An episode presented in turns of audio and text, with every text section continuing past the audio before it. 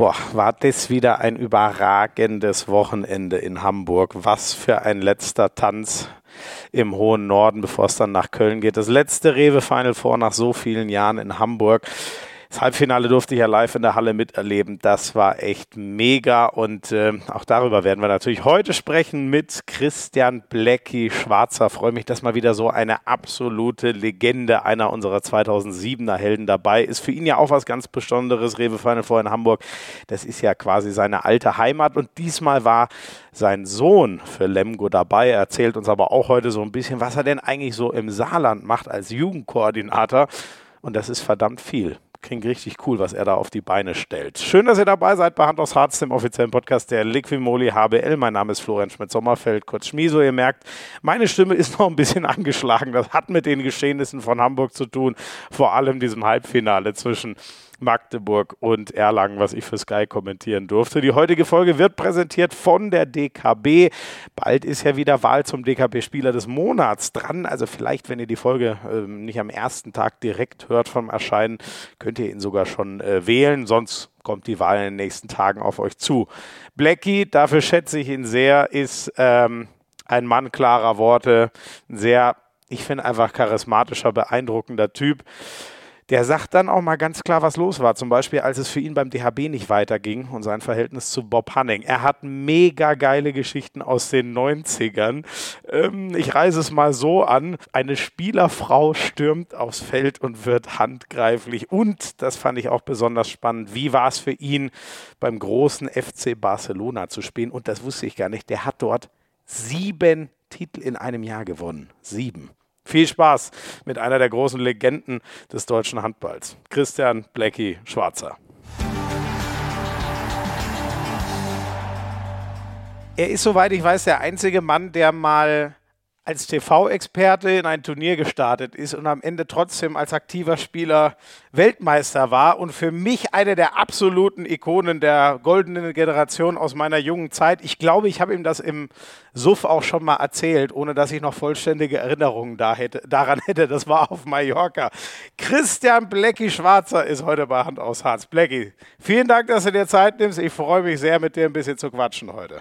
Ja, genau so war es, Schmiso. Ähm Damals hast du es mir gebeichtet, mehr oder weniger. Und äh, welche Erinnerungen hast du denn noch an den Abend?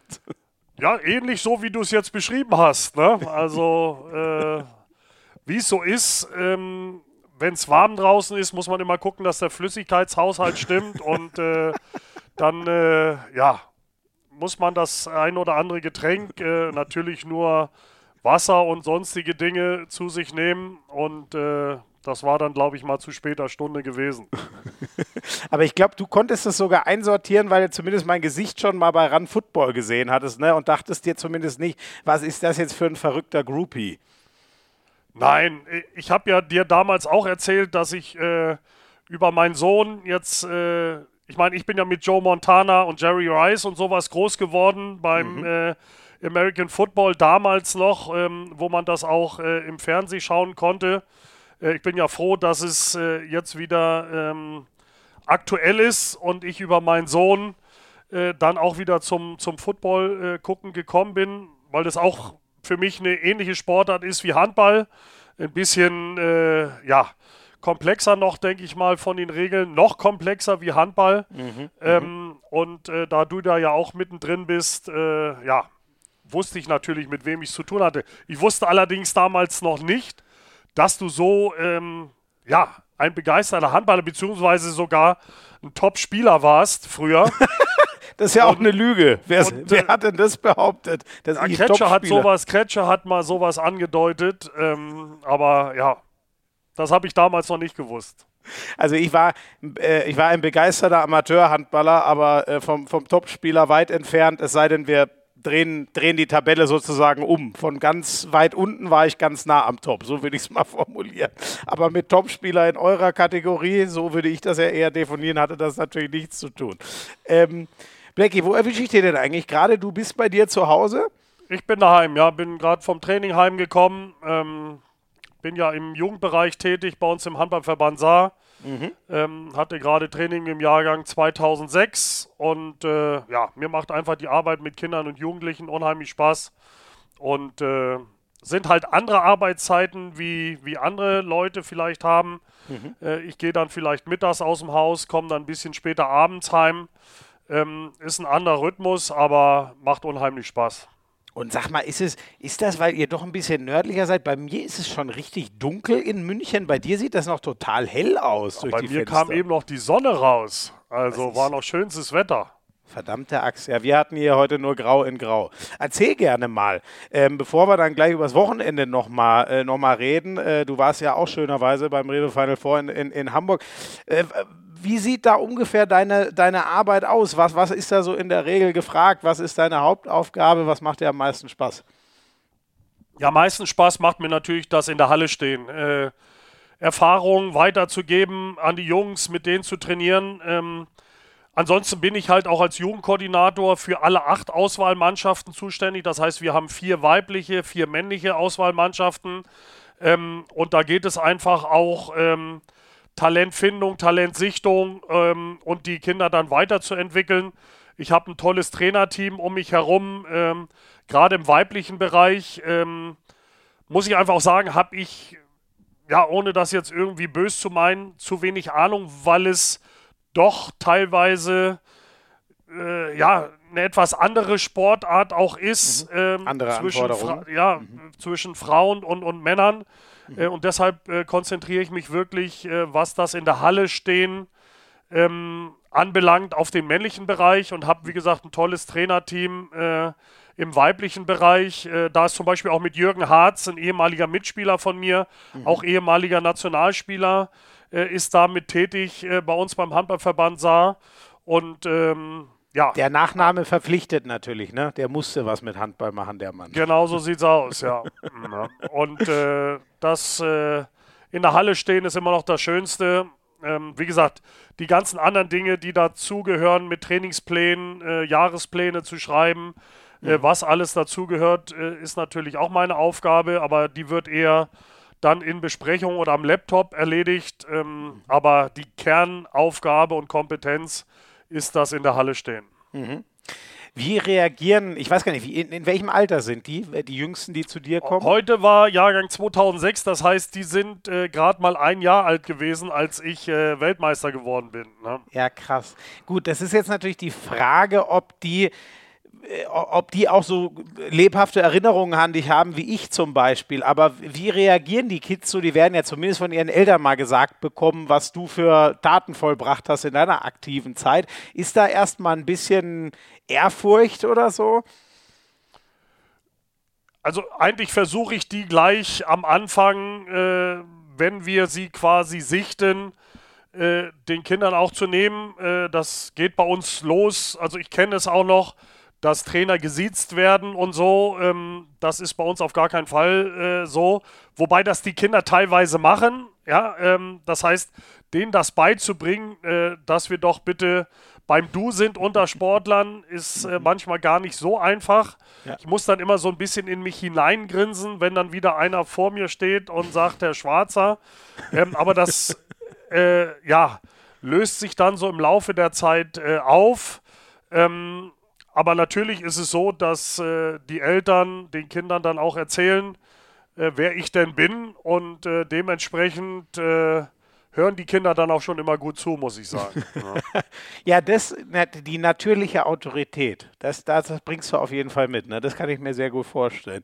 Ähm, und sag mal, die, so die Koordinatorenarbeit, äh, ist das das notwendige Übel oder gibt es da auch Sachen, die Spaß machen? Also am Anfang habe ich mich damit sehr schwer getan, muss ich ehrlich gestehen, aber ich habe mich jetzt da reingearbeitet und ähm, auch da gibt es Dinge, die Spaß machen. Äh, ich bin auch bei uns äh, zusätzlich noch ein bisschen äh, für die Sponsorenakquise auch äh, mit zuständig, mhm. ähm, weil ich natürlich unheimlich viele Leute kenne. Ähm, im Freundeskreis äh, Leute, die eigene Firmen haben, Autohäuser, sonstiges wo ich dann einfach auch versuche, meine, meine Kontakte zu nutzen. Mhm. Denn ähm, als ich angefangen habe beim Handballverband Saar, war es immer so, da hat, hat man gesagt, ey, du hast das und das zur Verfügung, jetzt kannst du gucken, äh, was du damit machen kannst. Ich bin aber eher ein Typ, ich sage, das und das möchte ich so haben. Und dann ah, ja. gucke ich, äh, was brauche ich dafür? Und wenn ich dafür mehr brauche, wie ich zur Verfügung habe, gucke ich, dass ich das, was ich dazu brauche, mir selbst besorge, damit ich in den Rahmenbedingungen und mit den Rahmenbedingungen arbeiten kann, wo ich denke, dass man damit erfolgreich sein kann und äh, zusätzlich ähm, ja, die Kinder noch weiterbringen kann. Und das äh, ist mir halt in, in dem Bereich immer unheimlich wichtig. Ähm, und deshalb gibt es auch da Bereiche, die mittlerweile Spaß machen. Wie gesagt, das am Laptop sitzen und so Trainingspläne und, und Jahrespläne zu schreiben, das muss man ja auch nicht immer und, und regelmäßig machen, sondern das ist dann mal so ein Block. Dann ist das für, für, das, für das Jahr erledigt und dann kann man sich wieder äh, den wichtigeren Dingen äh, widmen. Ne? Mhm. Und bei so Sponsorenakquise, da ist, äh, das nehme ich mal an, nicht unhilfreich, wenn man Weltmeister und Champions League-Sieger ist. Bin ich da richtig? Da kann man schon mal, glaube ich, die eine oder andere Tür mehr öffnen, wie es vielleicht äh, jemand anderes kann. Ja. ja. Und äh, aber sag mal, das sind Sachen, so ein Trainingsplan schreiben, ist das dann schon so Detailarbeit, dass du da nicht, kannst du dir da nicht ein Prakti ranholen? Ich meine, da werden die Leute doch sicher Schlange stehen, um, um bei dir mal ein Praktikum zu machen, kann man ja eine Menge lernen. Oder ist das das schon so, dass es der Chef selber machen muss? Also da bin ich äh, immer noch so alte Schule was ich selbst machen kann, weiß ich, dass es dann auch funktioniert. Das ist jetzt auch nicht bös gemeint, dass ich nicht denke, dass das jemand auch könnte. Mhm. Aber ich äh, bin dann doch einer, ich verlasse mich dann lieber auf mich selbst. Äh, mhm. Und wenn was schief geht, ähm, bin ich dann halt auch der Schuldige ähm, und, und, und muss nicht jetzt äh, mich mit jemand anderen auseinandersetzen. Und wie gesagt, es sind jetzt nicht so zeitraubende Dinge, dass ich mhm. die in meiner äh, Funktion nicht erledigen kann. Ne? Ja. Also das Zeitintensive ist wahrscheinlich das Training selber, dann nehme ich an. Ähm, wie muss ich mir das vorstellen? Kannst du es ungefähr uns anhand von einer Woche oder vielleicht ist es auch einfacher in einem Monat mal äh, erklären, wie das so ungefähr bei dir, bei dir abläuft, was da so normal ist? Wo gehen wie viele Stunden rein zum Beispiel? Ja, ich sag mal so, ähm, jetzt die Woche beginnt montags meistens so gegen 13 Uhr. Ähm, ich muss ergänzend noch dazu sagen, dass wir als Handballverband Saar die luxuriöse Möglichkeit haben, mit einer Eliteschule des Sports bei uns in Saarbrücken, dem Gymnasium am Rotenbühl, zusammenzuarbeiten. Mhm. Das heißt, äh, wir haben da die Kooperation und äh, die Kinder haben vier Trainingseinheiten über die Schule. Das mhm. heißt, Sport, Handball ist Hauptfach. Das heißt, dieses Hauptfach, Hauptfach fließt auch zu 100 Prozent zum Beispiel ins Abitur ein. Ach, cool. ähm, und äh, bei uns waren halt auch so Spieler, Yves Kunkel, äh, Jerome Müller, Björn Zintel, ähm, mhm. äh, Daniel Fontaine, das sind alles so Jungs, die sind hier bei uns äh, durchs System des Rotenbühl-Gymnasiums gegangen. Und ähm, da geht heute zum Beispiel am Montag äh, ging es los mit Athletiktraining ähm, für die ältere Gruppe. Dann kommt ein Förderzentrumstraining. Äh, da bin ich aber im Endeffekt nur ja, beobachtend dabei. Da habe ich eine Trainerin, die dieses Förderzentrumstraining äh, macht. Danach äh, kommt dann das Training mit der, heute mit der Auswahl Jahrgang 2006 männlich. Mhm. Ähm, und äh, dann bin ich jetzt, äh, wie gesagt, so gegen 20 Uhr dann daheim gewesen. Ähm, morgen zum Beispiel geht es los um 8 Uhr mit der ersten Trainingseinheit in der Schule. Äh, von 8, okay. 8 bis äh, 9.30 Uhr äh, haben da die Kinder in Stunde 1 und 2 die ersten beiden Stunden Handball. Danach kommt die ältere, also es sind die Jüngeren, dann kommt die ältere Gruppe von 10 bis 11.30 Uhr.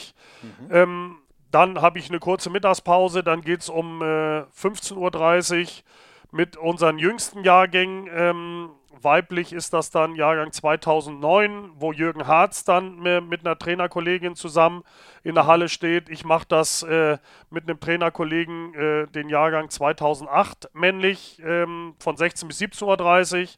Dann kommt um 17.30 Uhr kommt die, der nächste Jahrgang der Mädels äh, in die Halle, aber auch da bin ich wieder nur äh, eher beobachtend dabei. Und danach kommt dann nochmal der Jahrgang äh, 2007 männlich um 19 Uhr bis circa 20.30 Uhr, 20.45 mhm. ähm, Und äh, dann war das so, der trainingsintensivste Tag ist der Dienstag. Weil ja, das will ich aber auch hoffen. Also weil wir ja einfach auch versuchen wollen, die Trainingseinheiten Anfang der Woche im Verband wegzunehmen, damit Mittwoch, Donnerstag, Freitag eben für die Vereine die dann, äh, ja. wo die Spieler dann am, am Wochenende äh, um Ergebnisse auch in den Verein spielen, dann eben die Möglichkeit haben, in den Verein zu trainieren. Ähm, und deshalb versuchen wir unsere Einheiten am Anfang die, der Woche zu legen. Und dann bin ich natürlich auch äh, jedes Wochenende äh, unterwegs in den Hallen, äh, gucke mir äh, weiblich, männlich, C-Jugend, D-Jugend, äh, B-Jugendspiele an. Also die Jahrgänge, die wir sonst bei uns haben, äh, gucke ich mir natürlich auch im Wettkampf sehr, sehr gerne an. Mhm. Und bin dann eben am Wochenende auch viel in den saarländischen Hallen unterwegs. Ja, und Freizeit hast du gar nicht. Doch, es, der Mittwoch ist relativ entspannt. Da ist meistens so mein Bürotag wo ich dann die Dinge abarbeite, der halbe Donnerstag mit Frühtraining und so, äh, mhm. dann auch nochmal wieder. Ähm, und äh, Freitag haben wir zum Beispiel extra für unsere Torhüter vom HV Saar eine Torwartschule eingerichtet, also ein mhm. Torwartspezifisches Training, immer Freitag 16.30 Uhr bis 18 Uhr. Ähm, da bin ich halt auch immer gerne dabei und schaue, weil äh, auch da haben wir jemanden, der auch Torwart war und ich denke immer, dass jemand, der das mal gemacht hat, noch besser vermitteln. Natürlich kann ich auch Torwarttraining machen. Aber jemand, der selbst mal in der Kiste gestanden hat, kann es, glaube ich, einfach besser vermitteln, ja. wie ich es vielleicht kann. Ne? Ja, ja. Und ähm, die, die du da jetzt hast, ähm, das sind ja schon die, die, sage ich mal, schon ein bisschen gezeigt haben im, im, in ihrem Jugendverein, dass sie was können, nehme ich, nehme ich an. Wie findet man denn die? Bist du da auch, also kann man das Scouting nennen oder wäre das vielleicht ein bisschen zu hoch gegriffen? Wie, wie kriegt man so seine Auswahl an, an guten Leuten zusammen, die auch fördernswert sind, so nenne ich es jetzt mal? Genau, das ist ja jetzt wieder das Thema Talentfindung, was auch äh, ja. eine unserer Kernaufgaben ist. Das heißt, äh, wir starten bei uns im Saarland mit den sogenannten Förderzentren. Davon haben wir äh, aktuell sechs im ganzen Saarland verteilt. Da haben wir unsere Förderzentrumstrainerinnen und Trainer. Ähm, und schreiben dann die Vereine an. Die wissen halt, äh, Förderzentrum in Saarbrücken ist jeden Montag von, äh, 16.30 äh, von 16 bis 17.30 Uhr. Ähm, am äh, Dienstag ist äh, Training in Telei, am Mittwoch ist Training in Homburg. So sind mhm. Äh, die unterschiedlichen Trainingseinheiten, die wir im Idealfall zusätzlich zum Vereinstraining anbieten können. Eine zusätzliche Einheit vom Verband ähm, wo eben auch ähm, ja, Basics trainiert werden. Dann trainieren die Kinder quasi ein Jahr in diesen Förderzentren und dann machen wir einmal im Jahr, ähm, jetzt ist es am 26. Juni, unseren sogenannten Pro-Win-Talente-Tag. Ähm, du hörst Pro-Win. Äh, auch da habe ich einen Partner für gefunden, hier aus dem Saarland. Äh, eine beka bekannte Firma, äh, die uns da unterstützt. Und dann machen wir einen Talentetag, wo wir dann ja, so zwischen 80 und 110 Kindern äh, einen Tag an der Sportschule haben, mit denen sportmotorische Tests machen, dann handballerische Aufgaben machen. Mhm. Und da ist dann, habe ich meistens, äh, mein Trainerteam ähm, umfasst dann so 10 bis 15 Trainerinnen und Trainer. Und die ähm, sichten dann mit mir zusammen quasi immer den jüngsten Jahrgang.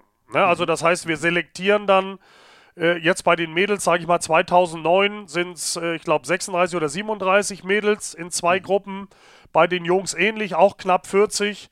Ähm, und die werden dann eben aus diesen äh, Kindern, die da an diesem Talentetag äh, vorher in den Förderzentren äh, trainiert haben, ähm, selektieren wir und sichten die dann, dann bei diesem Talentetag.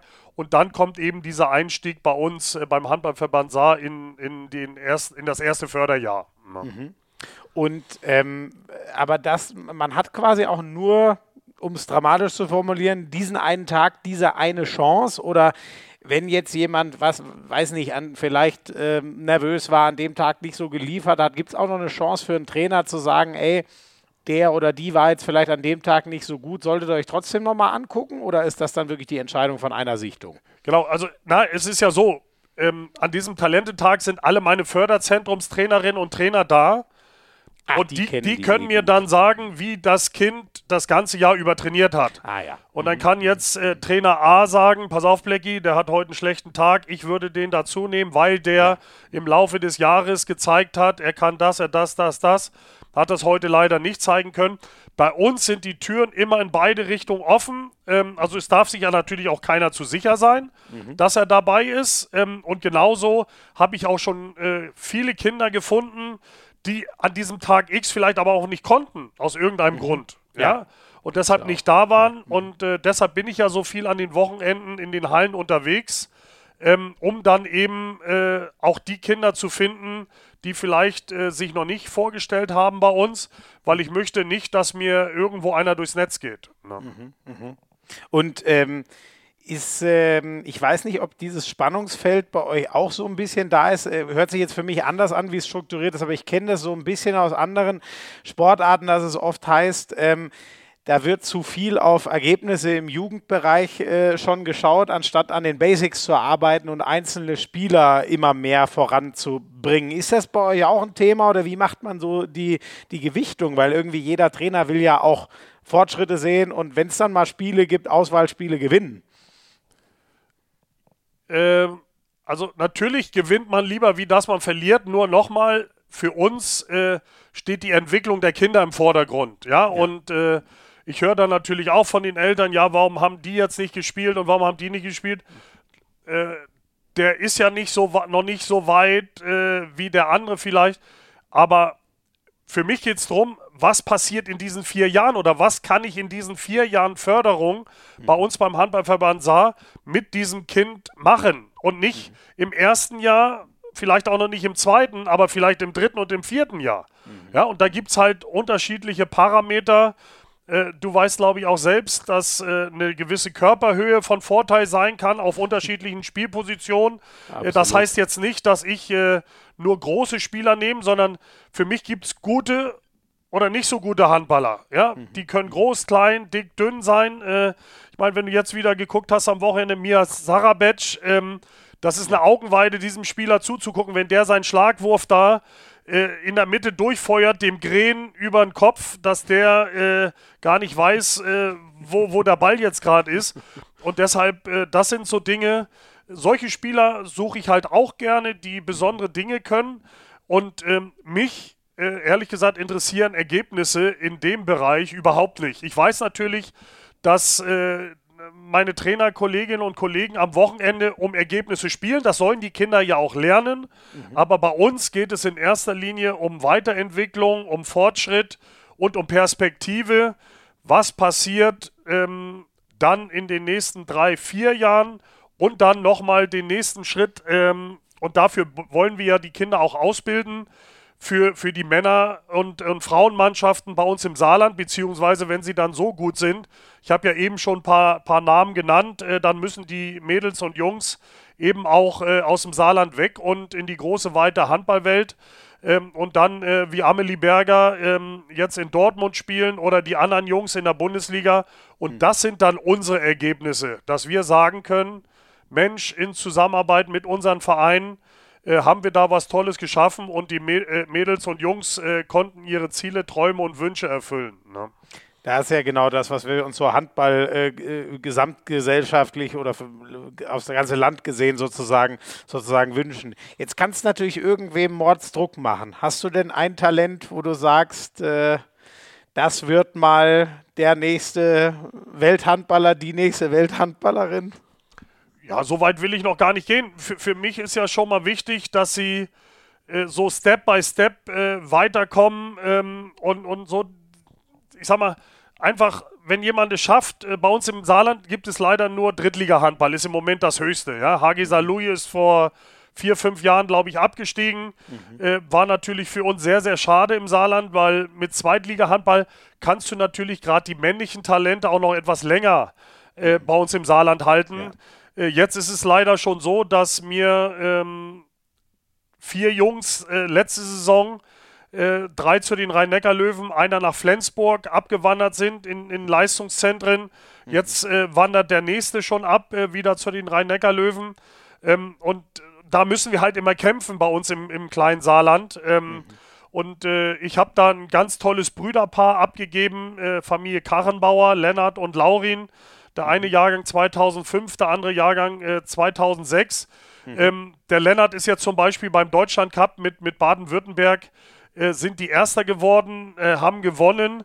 Ähm, und das sind dann auch ähm, so ein bisschen Ergebnisse, wo ich sage, da haben wir auch einen kleinen Anteil dran, dass so ein Junge jetzt da im Deutschland Cup, das würden wir im Saarland, äh, die beste Platzierung war, glaube ich, mal Platz 3 im Jahrgang 96, 97, wo eben ein Björn Zindel, Jerome Müller, Lars Weisgerber, also alle Jungs, die jetzt in der Bundesliga mhm. spielen, äh, mhm. dabei waren. Ähm, äh, aber so ein Sieg äh, für so einen Lennart Karrenbauer ähm, beim, beim Deutschland Cup, und ich glaube, der Lennart ist auch in der Jugendnationalmannschaft äh, mittlerweile dabei.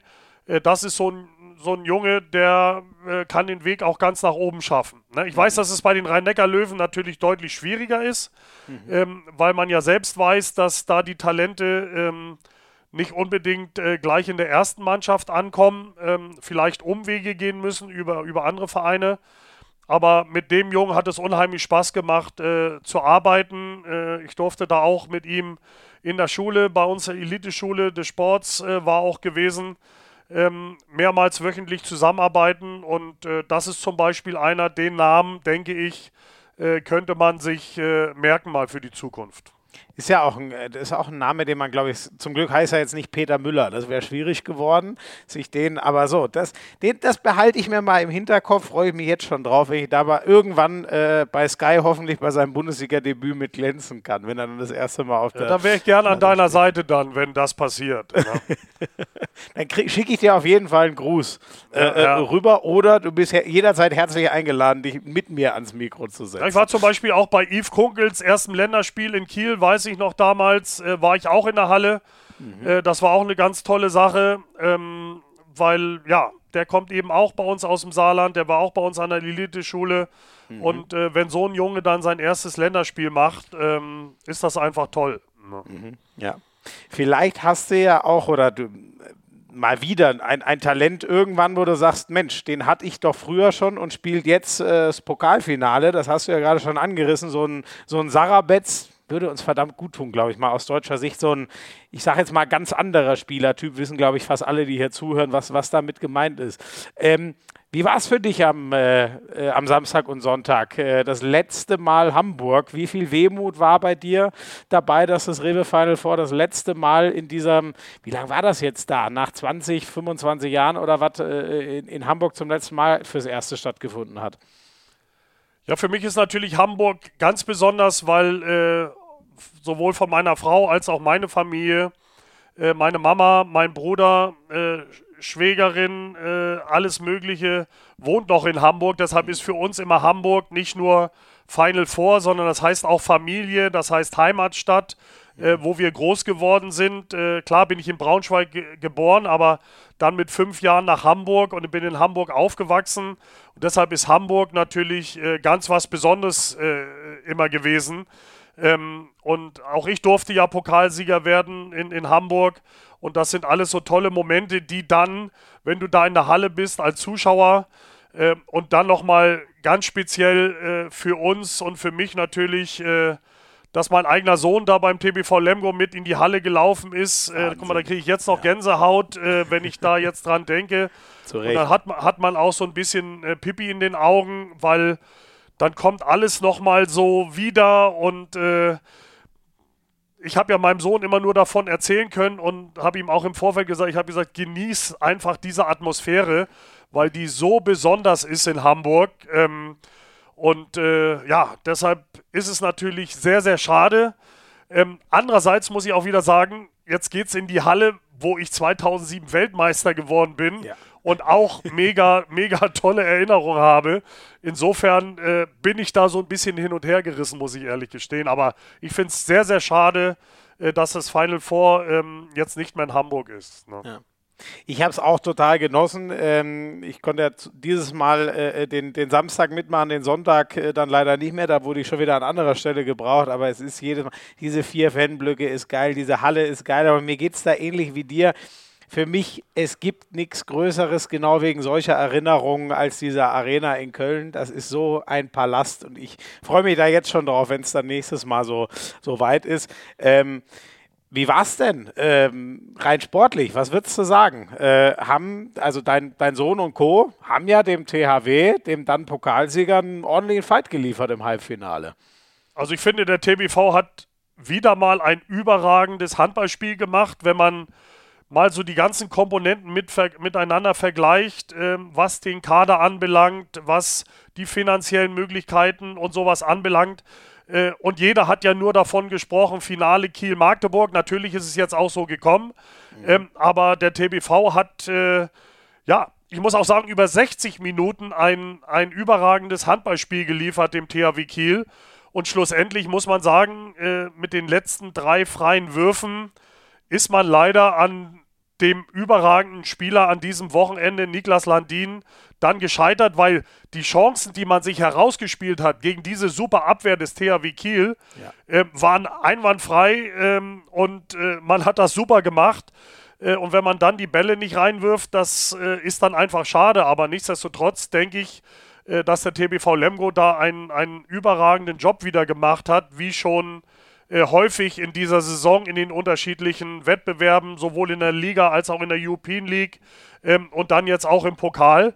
Und ähm, dann muss man einfach auch mal anerkennen, und das hat, glaube ich, Flo Kermann auch äh, immer wieder sehr gut äh, im Griff, so, ähm, dass er sagt, wir haben alles in die Waagschale geschmissen. Äh, ich bin super stolz auf meine Mannschaft, weil die wieder einen super Fight geliefert haben und äh, anders kann man es dann einfach auch nicht sagen. Ja. Die ganz krasse Geschichte war ja, äh, dass sie wirklich letztes Jahr das Ding dann völlig unerwartet gegen den THW äh, dramatisches Halbfinale noch rumgedreht hatten nach minus sieben oder was das waren. Hattest du das Gefühl, dass das den Kielern schon noch im Kopf rumgeschworen ist, wenn ich mir gucke, wie selbstverständlich die dann gegen Magdeburg gespielt haben. So wirkte das gegen Lemgo nicht. Das hatte schon was von Angstgegner. Ja, es ist äh, auch die ganzen Spiele bis das Spiel am, am 26.12. in Kiel, was sehr, sehr deutlich war. Ähm, waren alle Spiele vorne dran. Der Supercup in Düsseldorf ist, glaube ich, mit einem oder mit zwei ausgegangen, war ein sehr enges Spiel. Äh, in Lemgo äh, ist, glaube ich, ein Unentschieden das Ergebnis gewesen. Also der TBV hat sich immer hervorragend äh, geschlagen gegen Kiel. Und auch die Kieler Jungs sind nur Menschen, es sind keine Maschinen, sondern auch die haben das, was da letztes Jahr passiert ist, im Hinterkopf, zumindest die, die dabei waren. Ähm, und das kriegst du dann einfach auch so schnell nicht raus und erst recht nicht, wenn der TBV so spielt, wie er gespielt hat. Ja, und in der 55. Minute bei 24, 24 war weiterhin alles drin. Ja. ja, ja. Und ähm, wie gesagt, äh, dann die letzten äh, drei Bälle, äh, Niklas Landin, äh, der hat dann schlussendlich äh, die, die Entscheidung gebracht, aber das, das ist ja die Frage. Du hast gesagt, das sind auch noch. Also bei dem bin ich mir nicht mehr sicher, ob er ein Mensch ist, ehrlich Doch, gesagt. auch der ist ein Mensch, aber der ist ein, ein überragender Torhüter. Also ich habe ja auch viele gute Torhüter gesehen. Ähm, und äh, aber was er aktuell äh, und wichtig ist ja immer die guten Torhüter, dass die dann auch performen, äh, wenn sie gebraucht werden. Ja, ja wenn es ja. mal eng wird. Ähm, und, und so war es ja auch gewesen, ja. Also in der Phase brauchte der THW Kiel einen überragenden Niklas Sandin, sonst verlieren die das Spiel gegen den TBV Lemgo. Das muss man einfach so sagen. Ja. ja. Ist das, ähm, ich habe ähm, Bjarke Ellison noch kurz getroffen ähm, äh, in der Halle, der hat gesagt, ey, ich finde, wir waren eigentlich besser, aber Niklas Landin. Ich habe später am Abend den Freddy Simak noch getroffen, der konnte sich gar nicht mehr einkriegen, äh, wie, wie brutal dieser Niklas Landin ist. Du hast ja jetzt auch gegen die Weltbesten über Jahre gespielt. Was kann man denn, was kann man denn machen? Hält man sich am besten aus dem Kopf, denkt gar nicht darüber nach, dass es er ist, weil dann ist es oft schon zu spät? Oder wie würdest du gegen Niklas Landin als Feldspieler versuchen zu agieren? Ganz normal. Du musst ganz ja. normal äh, spielen wie du sagst, wenn er mal im Kopf drin ist, ist es ganz schwer, ihn wieder rauszukriegen. Ja, ne? Und ja. deshalb musst du ihn nehmen. Also wenn du dir vorher schon anfängst, Gedanken zu machen, und das finde ich auch immer so, immer wenn sich ein Trainer ähm, mit dem gegnerischen Torhüter beschäftigt, ist das schon ein Zeichen, da läuft dann irgendwas im Spiel schief. Ja, mhm. also ich habe auch immer versucht, mich mit dem Thema Torwart überhaupt gar nicht zu beschäftigen, sondern immer versucht, mich mit mir selbst zu beschäftigen, äh, mich auf meine Situation zu konzentrieren, ähm, weil alles andere äh, macht keinen Sinn, weil wenn du mehr an den gegnerischen Torhüter denkst, äh, wie das, äh, woran du selbst äh, arbeiten musst, ähm, dann ist es meistens schon zu spät. Ja, ja, ja. Was hat dir denn, du hast eben schon kurz gesagt, was dir dein Sohn so, äh, äh, was du deinem Sohn erzählt hast. Äh, was hat er dir denn gesagt? Was nimmt, was nimmt er äh, aus, aus Hamburg mit? ja, er sagt auch, diese, diese Atmosphäre, äh, da, äh, er ist sowieso für ihn, ist ja jetzt alles in dieser ersten Saison, sind ja so viele Sachen, äh, die da auf einen jungen Spieler einprasseln, wenn du das erste Mal in die Sparkassenarena in Kiel einläufst. Mhm. Ähm, für mich immer noch die Ostseehalle. Ähm, und, und dann jetzt äh, auch diese Atmosphäre, du hast vorhin gesagt, diese vier Fanblöcke, das ist einfach so eine geile Atmosphäre. Ja. Und er sagt, er hat es genossen. Er hat ja jetzt äh, keine Minute gespielt, aber er hat natürlich äh, mit dem besten Platz in der ganzen Halle gehabt und, und äh, war da mittendrin. Ja, ähm, und äh, ja, äh, er sagt, äh, einfach sensationell, sowas miterleben zu können. Ja. Ähm, hast du ähm, Erlangen war das, die spielen ja keine ganz glückliche Saison, haben jetzt auch nichts mehr mit dem Abstieg zu tun, aber ist, glaube ich, nicht das, was sie sich ausgerechnet hatten. Hast du irgendeine Chance gesehen gegen Magdeburg oder war das einfach eine, eine zu klare Geschichte? Zwei Mannschaften, die zu viel voneinander trennt, gerade handballerisch. Auch da habe ich gedacht, das ist ein engeres Spiel, weil äh, auch wieder diese komische Floskel, äh, der Pokal hat seine eigenen Gesetze, ja, ähm, ja. aber da war es eben ganz normales Gesetz. Äh, der SC Magdeburg war da einfach, äh, muss man so sagen, die deutlich bessere Mannschaft und es war ja auch ein, ein viel, viel deutlicheres Spiel. Ähm, ich habe einfach gedacht, äh, Erlang hat es ja geschafft, äh, Flensburg zu schlagen.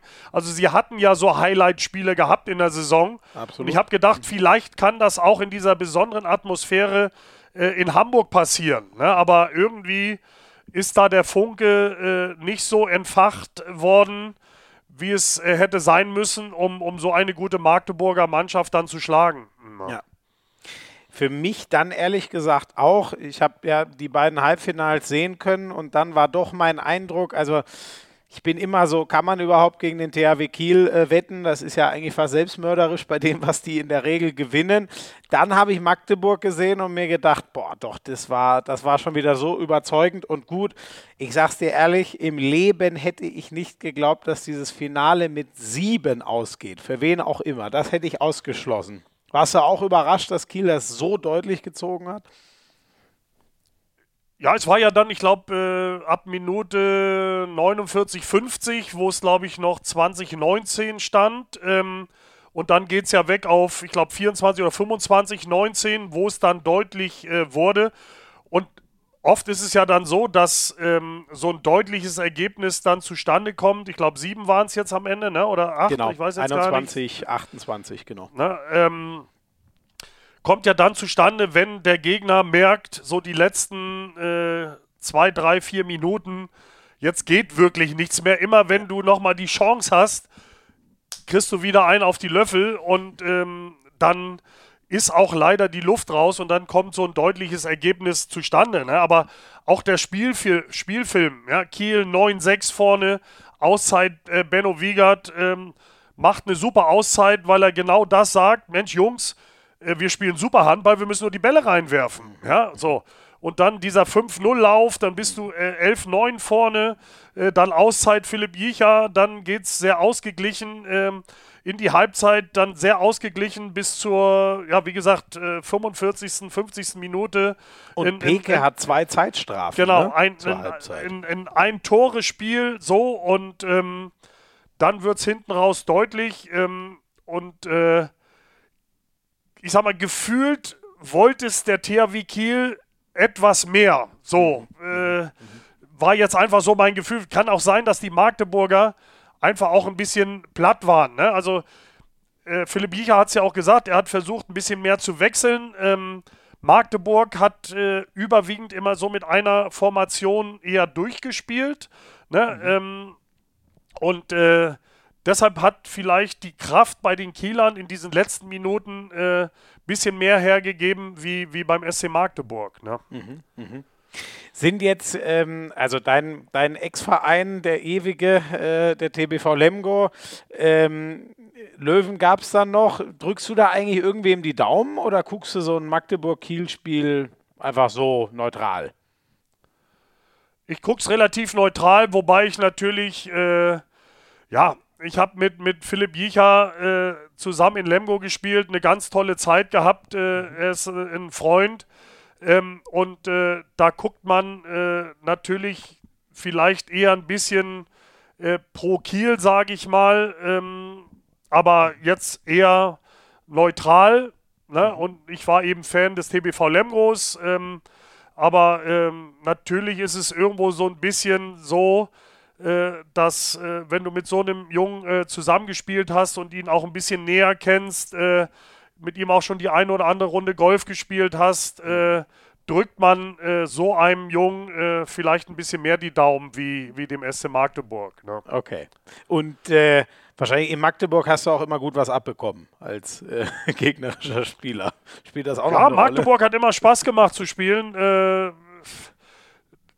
ich habe auch am, am, am 6. Juni äh, 2009 mein allerletztes äh, Bundesligaspiel in Magdeburg gemacht. Mhm. Ähm, mhm. Deshalb ist das auch äh, ganz, ganz was Besonderes. Und äh, damals schon in der alten Gisela Halle ähm, war es ganz besonders, Handball zu spielen. Mhm. Ähm, äh, und, und dann später in, in der größeren Halle. Äh, Magdeburg ist, ist ganz speziell, ein ganz, ganz tolles Handballpublikum. Ähm, und äh, ja, ist, das ist das, wofür wir auch trainieren. Ja, diese Spiele spielen zu dürfen. Ähm, jetzt endlich auch wieder vor dem Publikum. Ähm, das ist das, was am meisten Spaß macht. Ne? Werden die denn nach 20 Jahren jetzt mal wieder Meister? 100 Prozent. Also ich glaube, jetzt noch mal mehr, ähm, äh, jetzt durch dieses äh, verlorene Finale, steckt da einfach nochmal mehr. Ich erinnere mich so an dieses Jahr, wo die Löwen auch äh, relativ souverän ja. vorne waren in der Meisterschaft. Und dann gewinnen sie endlich diesen, äh, diesen Pokal, wo, wo sie zig Jahre versucht haben, ich ja auch, ähm, äh, da in Hamburg diesen Pokal zu gewinnen. Mhm. Dann gewinnst du diesen Pokal und plötzlich sind es auch wieder nur Menschen und ein bisschen Spannung. Das sind Nuancen fällt die Spannung ein bisschen ab und du schenkst dann noch diese Meisterschaft her. Ja. Ähm, und deshalb Magdeburg ähm, verliert jetzt dieses Pokalfinale. Äh, und ich, deshalb denke ich mal, ähm, werden sie da auf jeden Fall äh, deutscher Meister, weil die werden alles da jetzt reinhauen in, in die Spiele, die letzten Spiele in der Meisterschaft äh, und spielen eine überragende Saison, das muss man einfach so sagen. Ähm, und deshalb denke ich mal, äh, wird der SC Magdeburg auf jeden Fall äh, deutscher Meister. Ne? Müssten ja auch noch drei äh, Spiele verlieren, damit die anderen überhaupt mal rankommen. Äh, und die anderen müssen alles verlieren, alles gewinnen. Ne? Das genau. kommt auch noch dazu. Ne? Das klingt irgendwie nicht so wahrscheinlich, wenn man sich die Stabilität der Magdeburger bis, bis hierhin anguckt. Ähm, bist du sonst was, der sehr spannend ist ja auch noch, Platz 2. Flensburg ist so ein bisschen, ähm, hat eher nur noch sozusagen Außenseiterchancen den Punkten nach Kiel und Berlin gleich auf. Glaubst du, das macht der THW? Oder, oder wirklich eine Champions League-Saison dann am Ende vielleicht ohne den THW? Na, ich glaube schon, äh, jetzt äh, mit dem Rückenwind des Pokalsiegs äh, wird der THW da nochmal alles ransetzen, äh, da äh, den zweiten Platz äh, auch zu holen. Ähm, ich weiß gar nicht, ob es eine Konstellation gibt, dass es noch einen dritten Platz gibt für, für Deutschland oder wie ist Hab das? Habe ich auch schon gehört, dass das äh, auch durch den Ausschuss der russischen Mannschaften ein Thema werden könnte. Aber da, äh, oh Gott, ich, ich, ich kenne da die Regularien und auch die Wahrscheinlichkeiten gar nicht. Aber ich habe zumindest auch schon mal gehört, dass das nicht ausgeschlossen ist. Wir könnten auch nächstes Jahr drei deutsche Vereine in der Champions League haben. Ja, wie gesagt, ich glaube, dass der THW Kiel ähm, am Ende sich ähm, diesen, diesen zweiten Platz sichert. Ähm, nur auch hier muss man wieder sagen, äh, wenn man sieht, was jetzt da unten wieder passiert mit Barling, die jetzt sich da innerhalb kürzester Zeit wirklich rausgeschossen haben, ne, glaube ich auch weiterhin, dass äh, im Rennen um Platz 2, 3 und 4 äh, auch noch alles möglich ist. Ne. Und das waren natürlich Regionen, mit denen hattest du als Spieler herzlich wenig zu tun, äh, zumindest an die Zeit, in der ich mich erinnere. wer, wer, wer steigt denn ab? Ja, ich habe auch alles mitmachen dürfen, müssen, wollen, können, wie man das auch sagen mag. Äh, äh, äh, die ersten äh, drei Jahre beim VfL Fredenbeek äh, in der Bundesliga hat man also jedes Mal vor der Saison die Experten Fredenbeek steigt ab, Fredenbeek steigt ab, Fredenbeek steigt ab ah, und wir haben, glaube ich. bei dir doch auch. Siehst du, da äh, war ich dann noch zu jung. Okay. Ja, da gab es mal so eine lustige Szene. Da haben wir im, im letzten Spiel, in meiner letzten Saison in Fredenbeek, also wir haben, glaube ich, die ersten beiden Saisonen in der ersten Liga äh, haben wir, glaube ich, sogar einen einstelligen Tabellenplatz erreicht, meine ich sogar. Also mhm. hatten da relativ früh nichts mehr mit den Abstiegsrängen zu tun. Ähm, und in meinem, meinem äh, vierten Jahr dann in Fredenbeck ähm, haben wir im letzten Spiel daheim gegen, ich glaube, Stuttgart-Scharnhausen hieß die Mannschaft damals, ähm, gespielt. Ähm, Heimspiel, VfL Fredenbeck. Ich hatte den Vertrag schon beim TV Niederwürzbach unterschrieben. Mhm. Die, die waren auch noch am äh, äh, Nicht-Abstieg kämpfen dran. Mhm. Mhm. Und dann kam äh, der Kreisläufer von Scharnhausen so äh, der, im Angriff, ich in der Abwehr zu mir und sagte, ja, Blackie, kannst du nicht mal hier, äh, habe ich gesagt, du, äh, ich wechsle nächstes Jahr nach Niederwürzbach äh, und ich werde einen Teufel tun, euch jetzt hier zu helfen irgendwie, ähm, weil ich möchte nächstes Jahr in der ersten Liga Niederwürzbach spielen und deshalb äh, werden wir hier mit dem VfL Friedenbeek gegen euch heute gewinnen und äh, äh deshalb steigt der TV Niederwürzbach dann nicht ab. Na. Ja, Wahnsinn. Ja, aber ja. wirklich, der hat, ja, was ist denn das für ein, hat er das ernst gemeint? Also, Natürlich hat er das ernst gemeint. Ja, aber das ist da, das Ja, kannte, glaube ich, aber auch die Konstellation nicht irgendwie. Ne? Ja. Das ist ja irre. Und das ist, äh, oh Gott, auf deiner, das, das besprechen wir gleich. Ähm, gleich noch hören wir mal, was da, was da noch für Vereine in der Bundesliga gespielt haben. Ne? Das ist inzwischen, damals war es wirklich noch so dieses äh, äh dörfliche, sage ich mal. Inzwischen haben wir ja eigentlich nur noch Städte, die, glaube ich, allen äh, ein Begriff sind äh, in, der, in der Liga. Ähm, ja, dann, äh, ach so, zum aktuellen. Äh, also ich schätze mal, für Lübbecke, das wird jetzt schon verdammt schwer. Das sieht nicht gut aus. Ähm, wen würdest du tippen? Oder bist die, du bei also Lübbecke? Also, Tussen Lübbecke hat natürlich die, die Pause äh, gar nicht gut getan. Ne? Also, die haben ja wirklich eine ganz, ganz tolle äh, Hinrunde gespielt, wo auch die wenigsten mit gerechnet haben. Die meisten ja. haben natürlich damit gerechnet, dass das passiert, was jetzt gerade passiert. Ne? Also, ich war auch selbst überrascht gewesen äh, ich hatte sie hier bei einem Pokalspiel beim SV 64 Zweibrücken gesehen. Ähm, da haben sie zwar gewonnen, aber waren, war ein sehr, sehr schlechter Auftritt, ähm, obwohl sie gewonnen haben. Und da habe ich gesagt, also die gehen, die gehen auf jeden Fall runter. Okay. Äh, haben dann so eine tolle, äh, tolle Hinrunde gespielt. Ähm, aber jetzt scheint ja wirklich gar nichts mehr zu gehen. Und äh, deshalb denke ich, dass äh, TuS N Lübbecke äh, da leider absteigen wird und äh, das Rennen mit, äh, mit Minden-Baling, ich weiß nicht, ob Stuttgart, äh, die haben für mich eigentlich äh, zu viel Klasse, mhm. um da mhm. unten auch noch mit reinzurutschen, aber äh, man sieht, dass Baling weiß, wie Abstiegskampf geht, Minden, die wissen, wie Abstiegskampf geht, Stuttgart auch so ein bisschen, aber nicht, nicht so richtig, deshalb kann sich da auch noch einiges tun. Okay lässt du uns mit. Aber gut, zumindest einen Absteiger hast du uns ja genannt. Ich glaube, der andere ist auch verdammt schwer. Äh, Aber wenn du siehst, äh, was jetzt ja. so die letzten Jahre da unten passiert ist, ja, Friesenheim äh, oder Irre. die Eulen Ludwigshafen quasi. Ich weiß gar nicht, wie ich das sagen soll. Mit, mit dem letzten Wurf die Klasse gehalten, so Sachen, was da alles passiert ist. Ja. Ja. Das ist einfach das Schöne an unserer Liga. Ja, total. Total. Das hast du gut auf den Punkt gebracht. Ähm, Blackie, wir machen ein ganz kurzes Päuschen. Ähm, ihr kriegt, das seid ihr inzwischen gewohnt, noch mal einen kleinen Werbehinweis und dann schauen wir mal auf die ganze Karriere. Es gab ja noch zwei Stationen, die Blackie noch vor Fredenbeck, den er eben angesprochen hat, äh, hinter sich hatte und es ging ja dann über Barcelona, Lemgo, Löwen und so weiter. Da haben wir gleich eine Menge zu besprechen.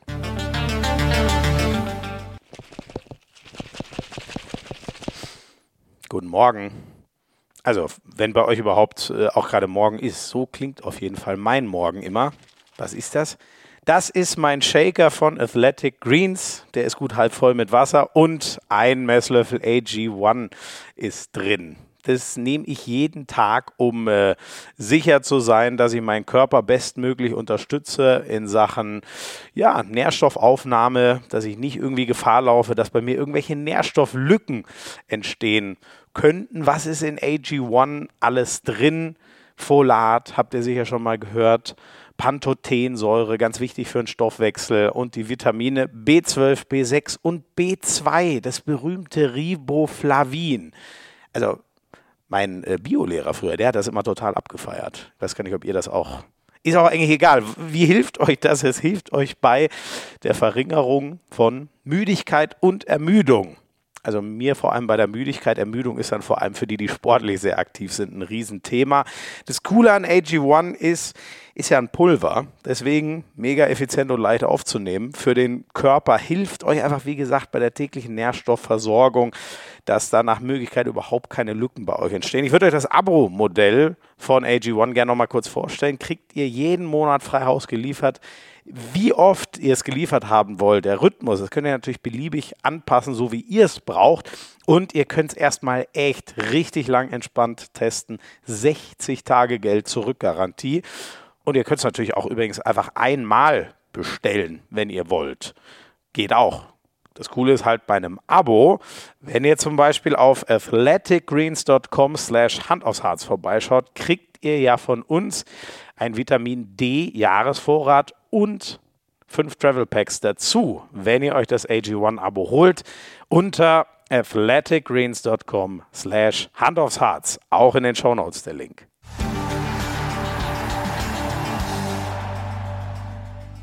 Was du uns schon gesagt hast, Blackie, genau, in, in, in Braunschweig geboren, aber der Anfang war dann so, habe ich wieder einen neuen Verein kennengelernt. TSG Bergedorf das ist in Hamburg, ne? wenn ich das vorhin richtig. Ist, äh, glaube ich, aktuell der mitgliederstärkste und größte Verein in Hamburg, ja. Ach nee, okay. Ach sogar, das heißt, in Hamburg kennt man den sogar auch. Den kennt man, glaube ich, sehr gut in Hamburg, ja. Mhm. ja. Wie, äh, wie kam es bei dir dazu, äh, dass du zum ersten Mal mit dem Handball in Kontakt gekommen bist?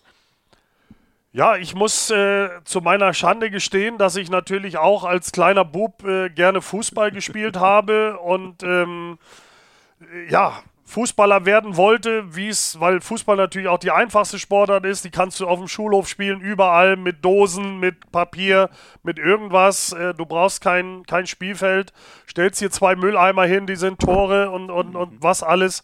Ähm, und äh, dann war es äh, irgendwann mal so, äh, Herbst, Winter, ähm, kalt draußen, äh, Sachen dann öfter mal dreckig nach dem Fußballspielen.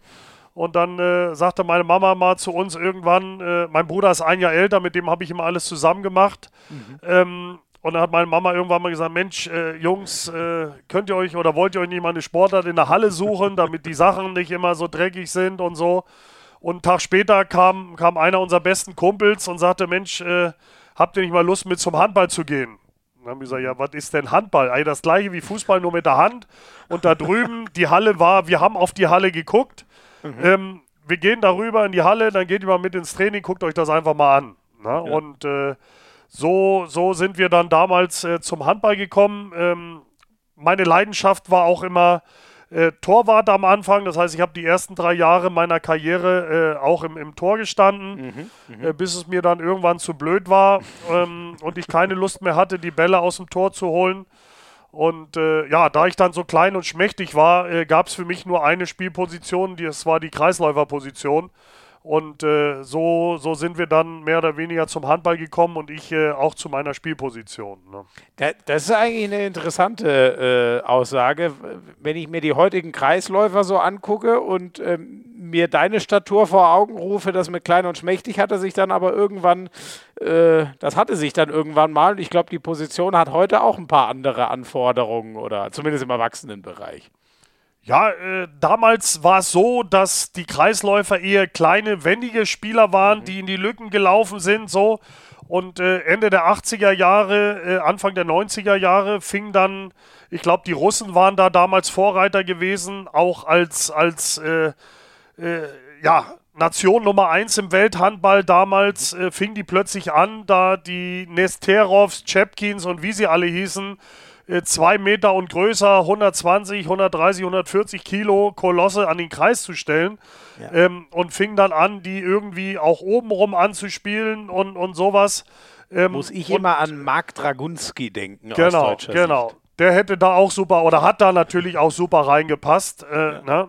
Und äh, wie gesagt, die Russen waren da so ein bisschen äh, Vorreiter gewesen damals. Ähm, und dann hat mir natürlich geholfen, dass ich so in den letzten äh, äh, ein, zwei Jahren meines Wachstums auch wirklich nochmal 20 oder 25 Meter, Zentimeter gewachsen bin, äh, mhm. äh, gefühlt. Okay. Ähm, mhm. Und im Zuge der Änderung dieser Spielposition äh, meine, mein Körperwachstum mir dann natürlich auch geholfen hat an, auf dieser Spielposition.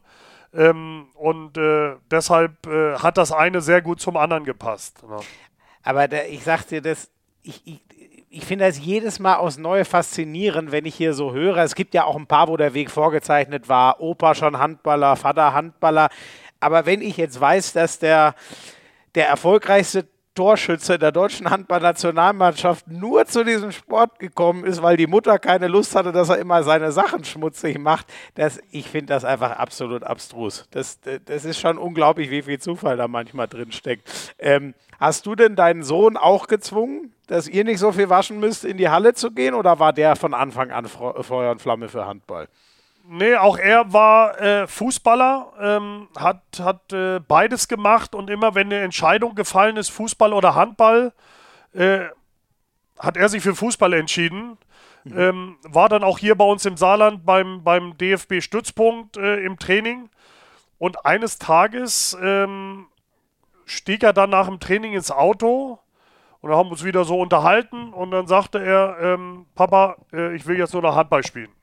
Oh, okay. so, so, aus dem Nichts heraus quasi. Mhm, ne? Mhm, mh. Und da habe ich gesagt, ja, ist irgendwas beim Training passiert oder irgendwas? Nee, aber äh, ich möchte jetzt äh, nur noch Handball machen. Ne? Und äh, ich meine, wir haben sowieso immer als Eltern gesagt, äh, er kann auch Musik machen oder was weiß ich. Also er wird in allen Sachen unterstützt. Mhm. Ähm, aber ähm, ja, dadurch, dass er natürlich in jeder Handballhalle überall und immer dabei war, mhm. ähm, war es natürlich auch daheim so, dass äh, immer der Ball irgendwo rumgeflogen ist äh, ja. und dann meistens auch äh, glücklicherweise mit der Hand äh, gespielt wurde. Ähm, und irgendwann hat er sich dann, wie gesagt, für Handball entschieden, äh, ohne dass wir da irgendwie was zutun müssten, mussten. Mhm. Ja. Mhm. Sehr cool. Und hat sich ja jetzt, wo wir wissen, dass er sogar in der Bundesliga ge gelandet ist, äh, kann ja auch nicht die schlechteste Wahl gewesen sein. Also daneben lag er auf jeden Fall nicht. Ähm, ja, äh, du hast vorhin schon gesagt, in Braunschweig geboren, äh, handballerisch dann sozialisiert sozusagen in, äh, in Hamburg. Ähm, wie ging das bei dir so weiter? Wie haben dich deine ersten Vereine so äh, geprägt und, und wann hat sich auch so gezeigt, dass da Talent für ja, sozusagen die höchsten Höhen ist?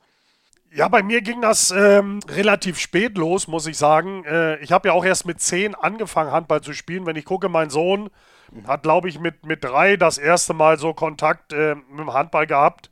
Ach, okay. Ähm, mhm. Und äh, ja, ich habe dann auch äh, sehr, sehr gerne noch Basketball äh, dazu gespielt. Ähm, dann ging es los äh, äh, im, im, im B-Jugendbereich mit, durften wir dann mal zum Hamburger Auswahltraining, ähm, sowohl beim Handball als auch beim Basketball. Und dann musste ich auch nochmal wieder eine nächste Entscheidung treffen, äh, weil beide Trainer voneinander, unabhängig voneinander gesagt haben, Jungs, ähm, es sind zwar ähnliche Sportarten, aber sie sind wirklich sehr unterschiedlich, weil Basketball körperloser Sport, nur zwei Schritte, du darfst den Ball anders führen. Ja. Handball, Vollkontaktsport, drei Schritte. Auch da prellst du den Ball wieder anders. Ja. Und da mussten wir uns dann eben auch für eine Sportart entscheiden und haben uns dann für, für Handball entschieden.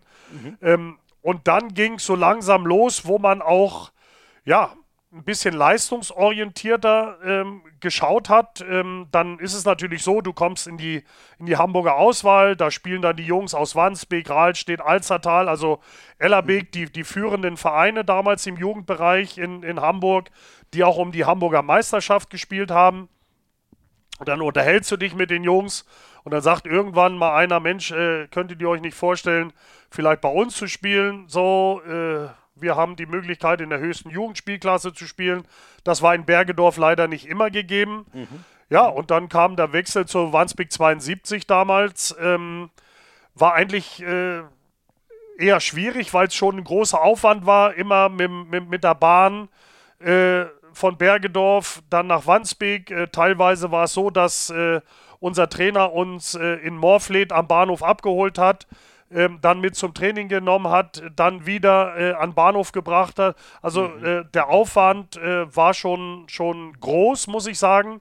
Aber es hat sich gelohnt. Ähm, und dann war so, ich sag mal, die, diese Schlüsselszene oder das Schlüsselerlebnis war im Endeffekt, ich durfte als 16-Jähriger, äh, dadurch, dass ich dann in die norddeutsche Auswahl gekommen bin, die gab es damals noch, mhm. ähm, ist dann äh, Hamburg, Bremen, Schleswig-Holstein, Niedersachsen. Die stellen eine Auswahl ähm, mit den besten Spielern und haben sich dann mit den anderen äh, Regionalverbänden äh, äh, gemessen. Und äh, dann gab es ein Spiel zwischen Wandsbek 72, Männermannschaft, damals Oberliga Hamburg, gegen den VfL Fredenbeek, weil die beiden Trainer waren sehr gute Kumpels. Ah, ich okay. durfte bei Wandsbek in diesem Trainingsspiel mitspielen, habe das relativ vernünftig gemacht und dann hatte ich eine Einladung bekommen zum VfL Fredenbeek ins Training. Mhm. Äh, habe das dann auch relativ vernünftig gemacht und plötzlich äh, haben die mich gefragt, ob ich mir vorstellen könnte, im Jahr drauf äh, oder Saison drauf äh, da in der zweiten Liga zu spielen. Mhm. Ja, also das war für mich ja so weit weg gewesen. Ja, äh, wirklich? Ja, das, das war. gar nicht realisiert, dass das dein Potenzial sein könnte. Nee, also natürlich habe ich gemerkt, dass ich, äh, aber ich habe es zum Beispiel, das war für mich ja damals ganz schlimm. Ich habe ja zum Beispiel nie ein Spiel für die Jugend- oder Juniorennationalmannschaft gemacht. Habe ich nicht geschafft ah, damals, okay, ja, okay. weil mhm, mhm, da waren eben, ich bin halt auch jüngerer Jahrgang und es ist ja oft so, dass 68, 69 war dieser Doppeljahrgang ah, ja. und da war zum Beispiel ein Klaus-Dieter Petersen, äh, Jahrgang 68, äh, war da vor mir in der Jugendnationalmannschaft, äh, dann ein, ein Mike Besticek, ähm, mhm ein, ein Michael Hein damals aus Düsseldorf, das waren so die, die Kreisläufer, mhm. die da auch im, im, im 68er Jahrgang waren. Und ich habe es nie geschafft, in diese Jugend- oder Junior-Nationalmannschaft äh, zu kommen. Äh, war aber auch für mich ein Zeichen, ich muss noch mehr tun, ich muss noch mehr arbeiten. Äh, ich habe damals äh, ja wirklich heulend zu Hause gesessen, weil es immer mein großer Traum, mein großer Wunsch, mein Ziel war, für Deutschland zu spielen und habe das im Jugend- oder Juniorenbereich nie geschafft.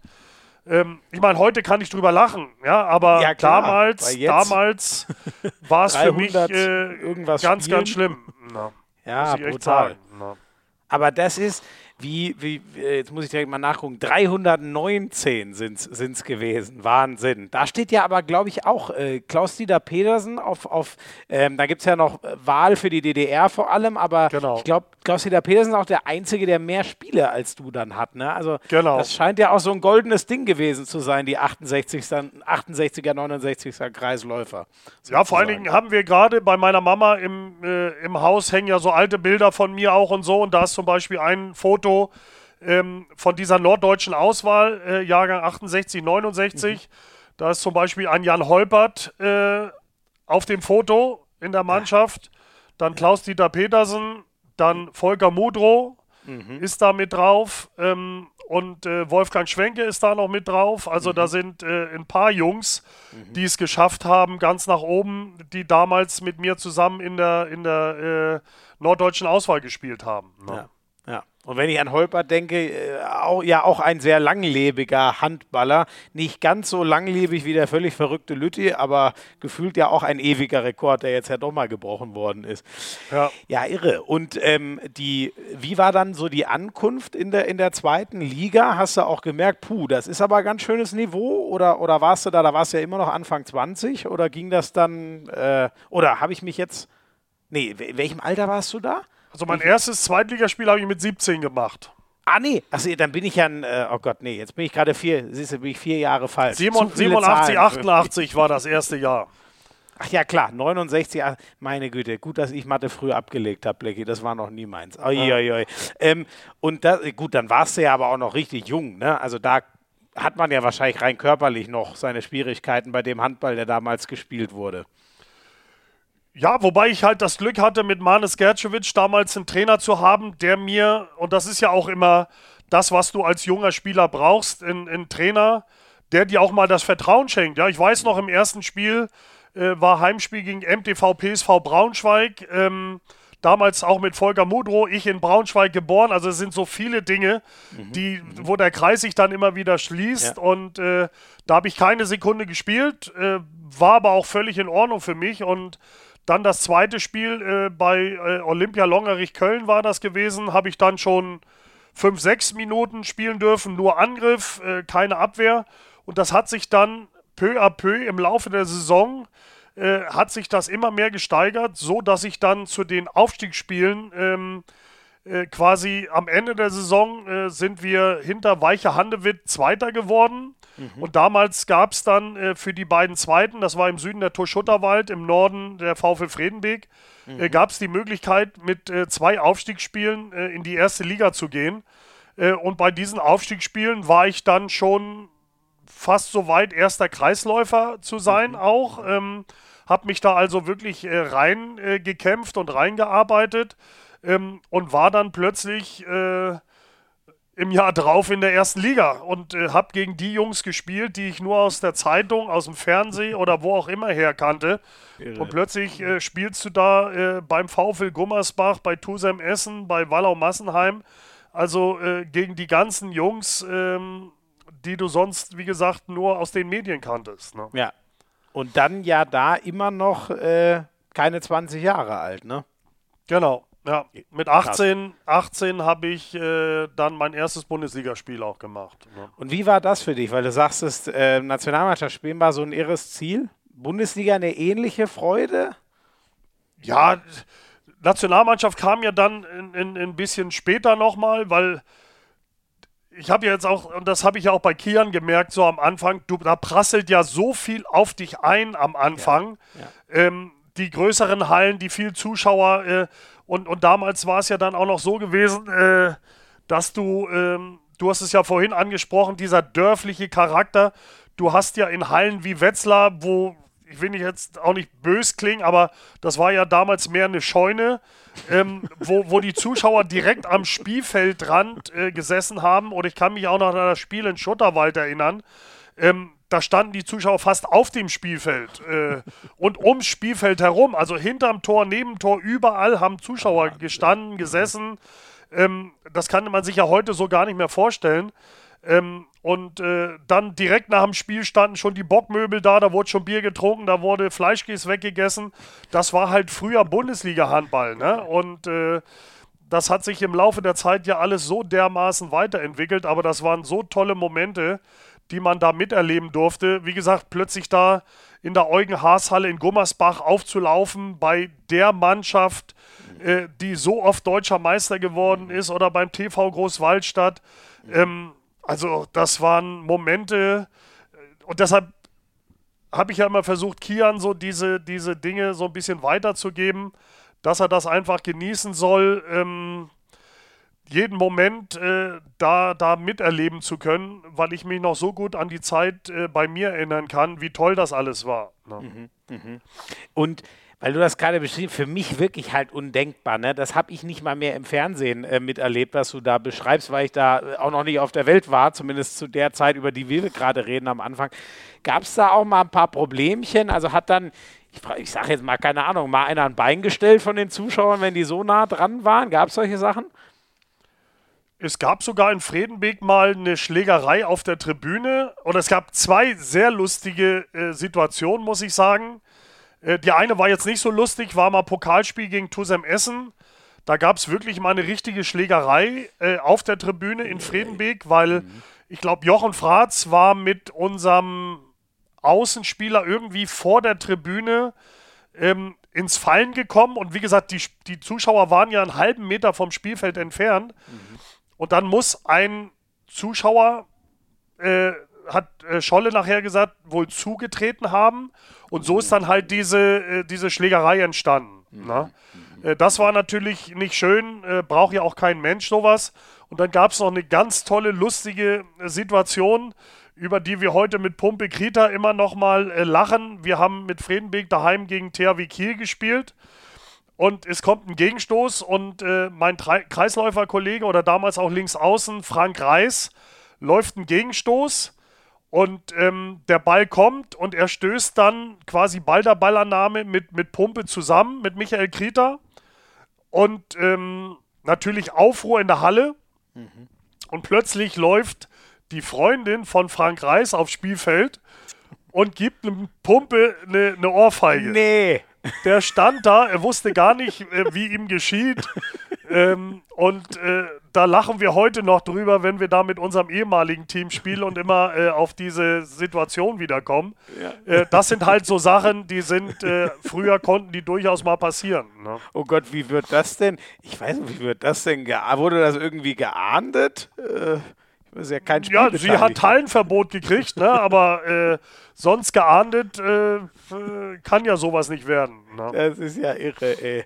Oh Gott, bitte nicht nachmachen, ne? Wer, wer jetzt hier auf dumme Gedanken kommt, auch wenn du es heute Und das Letzte, was ich noch vergessen habe, ja. äh, mein erster Bundestrainer Armin Emrich hatte auch immer eine Trillerpfeife in der Tasche. Das heißt, wenn irgendwann eine brenzlige Situation war, äh, und die gegnerische Mannschaft aufs, nee. aufs Tor zugelaufen ist, hat Emma gerne mal in Den die Trillerpfeife. Genau, hat mal gerne in die Trillerpfeife gepfiffen. Also das waren so Dinge, die, die gab es früher alles mal. Ne? Ja, aber und das hat der Schiedsrichter nicht unterbunden und ihm das Ding abgenommen. Das hat ja keiner mitgekriegt. Emma war so schlau. Ähm, nee. Das hat ja über. Du nimmst sie draus, trötest. Äh, es war ja so ein Lärm in der Halle, weil ja. die Hallen ja auch so eng waren. Ähm, äh, und da hat das ja gar keiner mitgekriegt. Es wusste ja keiner, woher der Pfiff kommt. Na? Das ist ja geil. Ja, heute mit in Zeiten von Videobeweis hatten wir jetzt gerade am Samstag und Sonntag wäre das alles ein bisschen schwieriger. Ne? Genau so ist es, ja. Wahnsinn, ey. Ja, das, ja. Sind, das sind geile Erinnerungen. Und ähm, Becky, du hast ja dann trotzdem einen ziemlich, zumindest mal geografisch, da wo du jetzt auch bist, ne? Niederwürzbach ist ja auch im Saarland. Ich hoffe jetzt. Genau, ja. So. Genau.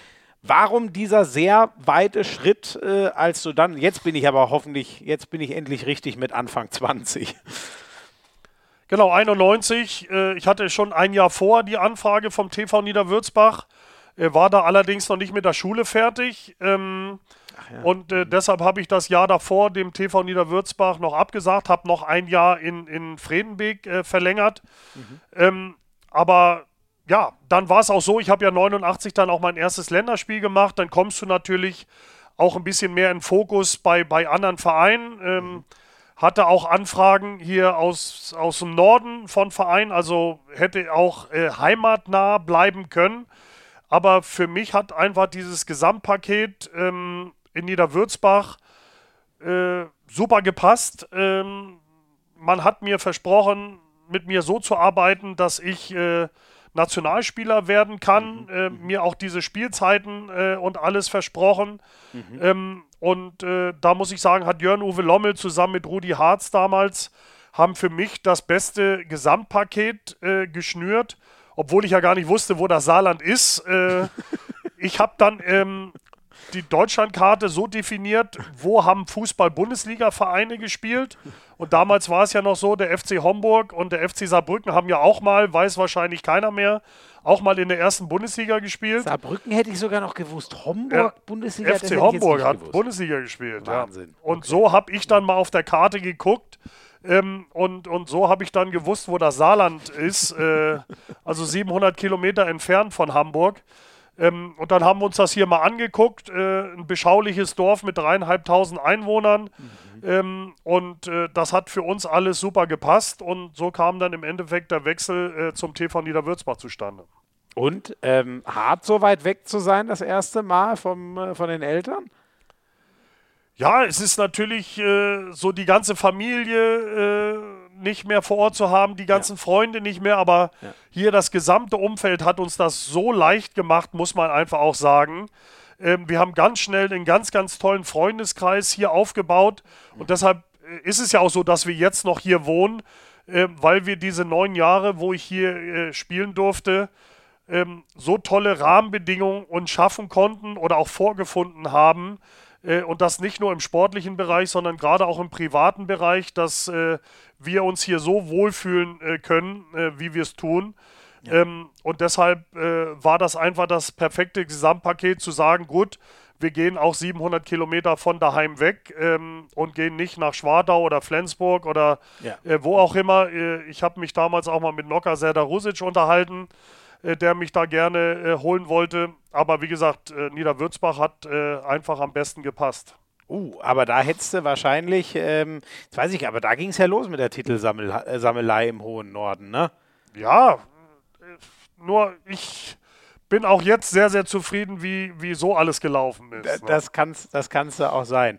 Und 700 Kilometer waren dir dann scheinbar doch nicht so weit. Nein, Spaß beiseite. Ich glaube, wenn dieser Verein ruft, äh, wir haben ja mal kurz geschrieben im Herbst, als ich dort war, Barcelona, das ist ja eine Stadt, das ist ja, das ist ja unglaublich. Wie, wie war deine Reaktion als der FC Barcelona? Das ist ja nur wirklich ein Verein, Niederwürzbach müsste man, glaube ich, noch ein paar Leuten vorstellen. Diesen Verein mutmaßlich nie, keinem Sportfan auf der Welt mehr. Wie ist das, wenn da, ich weiß nicht, war das doch mal damals noch das Telefon oder ich weiß nicht, wie es lief, wenn die sich melden, das muss ja unglaublich sein. Ja, es war ja auch so eine. Also ich müsste ja einfach auch mal ein Buch schreiben, aber ich habe noch nicht die Zeit gefunden. äh, auch die Geschichte ist ja, ist ja ganz besonders gewesen, weil ähm, in Niederwürzbach hatte man ja hier Großes vor. Man hat auch einen, einen neuen Sponsorpartner gefunden. Früher war ja alles die Firma Harz, äh, ähm, Fenster- und Metallbau. Äh, früher gab es ja dieses Mäzentum, äh, Bodo Strömann in Wallau, Klaus Schorn in Essen, ähm, Eugen Haas in Gummersbach so. Und so war es hier Rudi Harz, der quasi den gesamten Verein getragen hat. Mhm. Aber irgendwann bist du hier an deine wirtschaftliche Grenze gekommen und dann hat sich eine Firma angeboten, Geld zu investieren. Ähm, nur das ist leider alles schiefgegangen, so dass der TV Niederwürzbach sich 1999 aus der Bundesliga zurückziehen musste. Ja. Äh, war eine beschissene Situation, weil ich hatte gerade meinen Vertrag um drei Jahre verlängert. Wir Ach, waren nee. dabei, Eltern zu werden und dann kriegst du von deinem Verein gesagt, ähm, es ist Schluss nach der Saison. Ne? Wir haben ein Haus gebaut hier, so, das war eine ganz bescheidene Situation. Ähm, und dann kamen halt wieder Gespräche mit meinen Jungs aus der Nationalmannschaft, Daniel Stefan, Volker Zerbe und so. Ähm, und dann hatte ich mich mit Finn Holbert unterhalten und war eigentlich schon äh, mit dem TBV Lemgo einig gewesen. Mhm, mh. Das stimmt ähm, also. Okay. Und da dann, äh, ja. genau, da habe ich schon mündlich zugesagt gehabt. Mhm. Und, und dann fahren wir zu einem Turnier nach äh, Norwegen. Und ich war mit Bogdan Wender auf dem Zimmer. Und äh, dann war Mittagsruhe. Wir lagen auf dem Bett, plötzlich klingelt sein Handy. Also damals gab es dann auch schon Handys, äh, zwar immer noch diese alten Knochen, aber es gab sie schon. Und plötzlich fing Bogdan an, auf Spanisch zu sprechen. Ne? Und ich habe ja zwei Jahre mal Spanisch in der Schule äh, extra gelernt, weil das immer mein großer Traum war, in Spanien auch mal Handball zu spielen. Ja.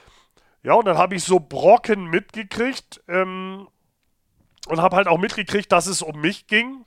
Und dann legt Bogdan auf und dann sagt er, ey, das war gerade Valero Rivera, Trainer vom FC Barcelona, die möchten dich gerne verpflichten. Da habe ich gesagt, wie, die möchten dich verpflichten? Ja, die möchten dich gerne verpflichten für nächste Saison. Äh, ja, ich konnte es nicht glauben.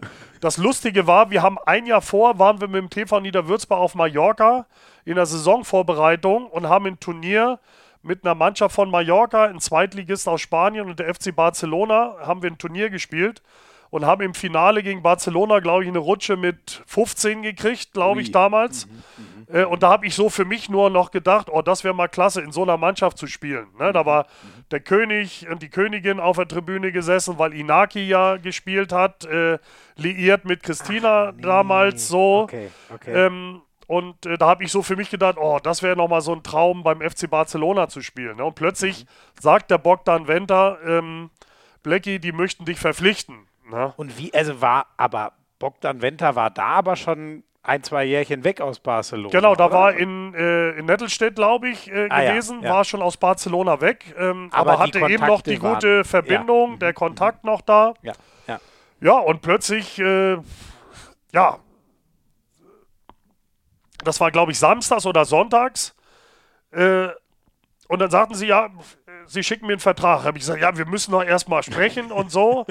ähm, Ach nee, die haben gesagt, und, wir wollen nicht, äh, hier ist der Vertrag. Das ist ja auch geil. Ja, so nach dem Motto, Geld spielt keine Rolle, so, ne? Und ähm, ja. ja. dann bin ich nach Hause und dann habe ich gesagt, habe ich Finn Holpert angerufen, habe gesagt, Finn, pass auf, äh, so und so, die und die Situation ist gerade entstanden. Mhm, mhm. äh, ich würde mich jetzt gerne mal mit Barcelona unterhalten und äh, sagt er, du Blackie, wenn das dein großer Wunsch und Traum ist, äh, dann entlasse ich äh, dich deines Wortes und vielleicht kommt ja in Zukunft nochmal irgendwie was zustande. Äh, Ach, muss man mal gucken. Ne? Und dann habe ich mich mit Barcelona, mein Bruder war noch dabei, haben wir uns in Frankfurt beim Italiener am Flughafen getroffen. Mhm. Die haben mir den Vertrag hingelegt, haben gesagt, da musst du unterschreiben. Habe ich gesagt, ne, ich muss, war alles auf Spanisch. Ne? Habe ich gesagt, ich muss ja den erstmal übersetzen und alles. Äh, bei mir war es halt auch so, ich wollte nie einen Berater haben, sondern ich äh, kann ja selbst lesen, schreiben und sprechen ja. und habe deshalb meine Verträge immer selbst alle ausgehandelt. Ah, okay. Ja, und dann ähm, habe ich gesagt, gib mir den Vertrag, äh, von meinem besten Kumpel, die Freundin ist Spanierin, die übersetzt mir das Ding mal schnell. Mhm. Ähm, und dann äh, melde ich mich die nächsten ein, zwei Tage. Ne, so. Ja, und dann haben die jeden Tag, hat der Valero Rivera angerufen, hat gesagt, was ist jetzt, was ist jetzt mit dem Vertrag? Und dann habe ich gesagt, ja, hab jetzt übersetzt, ich unterschreibe das Ding, dann schicke ich ihn zurück. Ja. so. Ja, und plötzlich äh, war ich dann äh, beim FC Barcelona unter Vertrag. Ne? Also Wahnsinn. es war. Aber, aber die konnten sich auch, die waren sich schon ihrer Wucht bewusst und wussten auch, also sozusagen, dass, dass da muss man nicht viel Überzeugungsarbeit leisten, sondern Gefühl, das reicht auch, wenn wir mit einem Vertrag um die Ecke kommen oder wie. Genau so sieht's aus. Ja, also gerade äh, ja, der Name allein schon äh, im, im Weltsport, äh, fernab ja. jetzt vom Handball, sondern überhaupt im Weltsport, ja. äh, ist der FC Barcelona, ich glaube, 80 äh, Prozent der Weltbevölkerung wahrscheinlich äh, ein, ein, Begriff, äh, den jeder da kennt. Ja, ja, absolut. Wie, wie geht's denn dir, wo du, wo du mal dort warst? Äh, oder vielleicht das zuerst. Wie ist es dann, wenn man das erste Mal, ich nehme an, das war damals auch schon der Palau Blaugrana. Genau. Ja. Wie, wie ist es dann dort in der Stadt zu sein? Tolle Stadt, tolles Klima. Damals ja auch noch relativ frisch gezeichnet von den Olympischen Spielen, ein paar Jahre zuvor. Ja, mega. Ne? Also äh, auch als wir das erste Mal dann dahin geflogen sind, ähm, und uns Wohnungen bzw. Häuser angeguckt haben. Äh, ja, das erste Mal in dieser Halle zu stehen, vor diesem Stadion zu stehen, überhaupt auf diesem gesamten Gelände zu sein, ein Teil davon zu sein, äh, dann das erste Mal in die Kabine zu kommen, ich schön mit einer Sporttasche dabei, alles, und dann gucken mich die Jungs an, was ich denn mit der Sporttasche hier will. Weil es war ja alles vor Ort, du hast deinen eigenen Spind gehabt, äh, du hast Ach, deine Sachen, die wurden gewaschen, also ja. das kannte ich ja alles nicht. Ne? Ja. Also es war wie bei den Fußballern. Äh, und äh, ich habe natürlich das Glück gehabt, dass äh, Thomas Svensson äh, damals da mhm. war und mir unheimlich äh, viel geholfen hat, äh, was auch die Sprache anbelangt. Mhm. Ähm, und, und ich habe ja jetzt schon viel von, von der Handballwelt gesehen gehabt, aber das, was da nochmal dazu kam, äh, war eine absolute Sensation, wobei man auch wieder sagen muss, so die ersten Heimspiele im Palau, so vor 500 Zuschauern, äh, äh, Geisterkulisse war dann schon gewöhnungsbedürftig, Ach, weil. Nee. Äh, die kommen nur zu den Topspielen damals. Die, die da ging es ab, Halbfinale Champions League oder, oder Pokal Ach, äh, oder Topspiele Liga. Äh, dann wurde es voll in der Halle, aber ansonsten äh, hast du da vor 500 Zuschauern gespielt. Mhm. Ähm, und das war dann natürlich, wenn du aus der Bundesliga kommst, äh, jede Halle immer und überall voll, äh, super Stimmung. Und dann kommst du da in deine Heimspielstätte und da ist nichts los. Ähm, mhm. Das war dann schon gewöhnungsbedürftig. Ähm, andererseits war es bei uns natürlich auch so, dass jede Trainingseinheit intensiver war wie ein Ligaspiel, ne? weil auch damals äh, mhm. ähm, haben wir ja auch die Liga äh, dominiert ähm, und, und im ersten Jahr dann sieben Europa von sieben ja Titeln auch, ne? gewonnen. Ne? Äh, ne? Ja, und äh, ja. ja.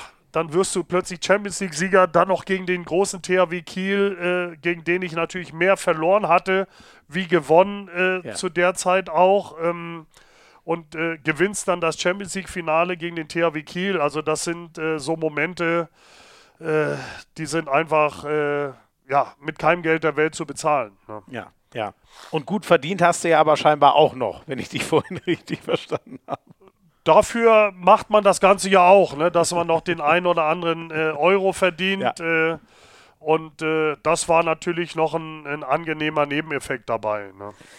Ich weiß noch, Blackie, von, ähm, das hat er zwar über Bayern gesagt, aber nach allem, was du über Barcelona hast, äh, ist das ja wahrscheinlich noch mehr so. Mir hat Marco Pesic mal gesagt äh, von den Bayern Basketballern, weil wir so ein bisschen gerätselt haben, warum tun sich so viele Spieler, die die holen aus der Bundesliga, schwer in den Anfangsjahren.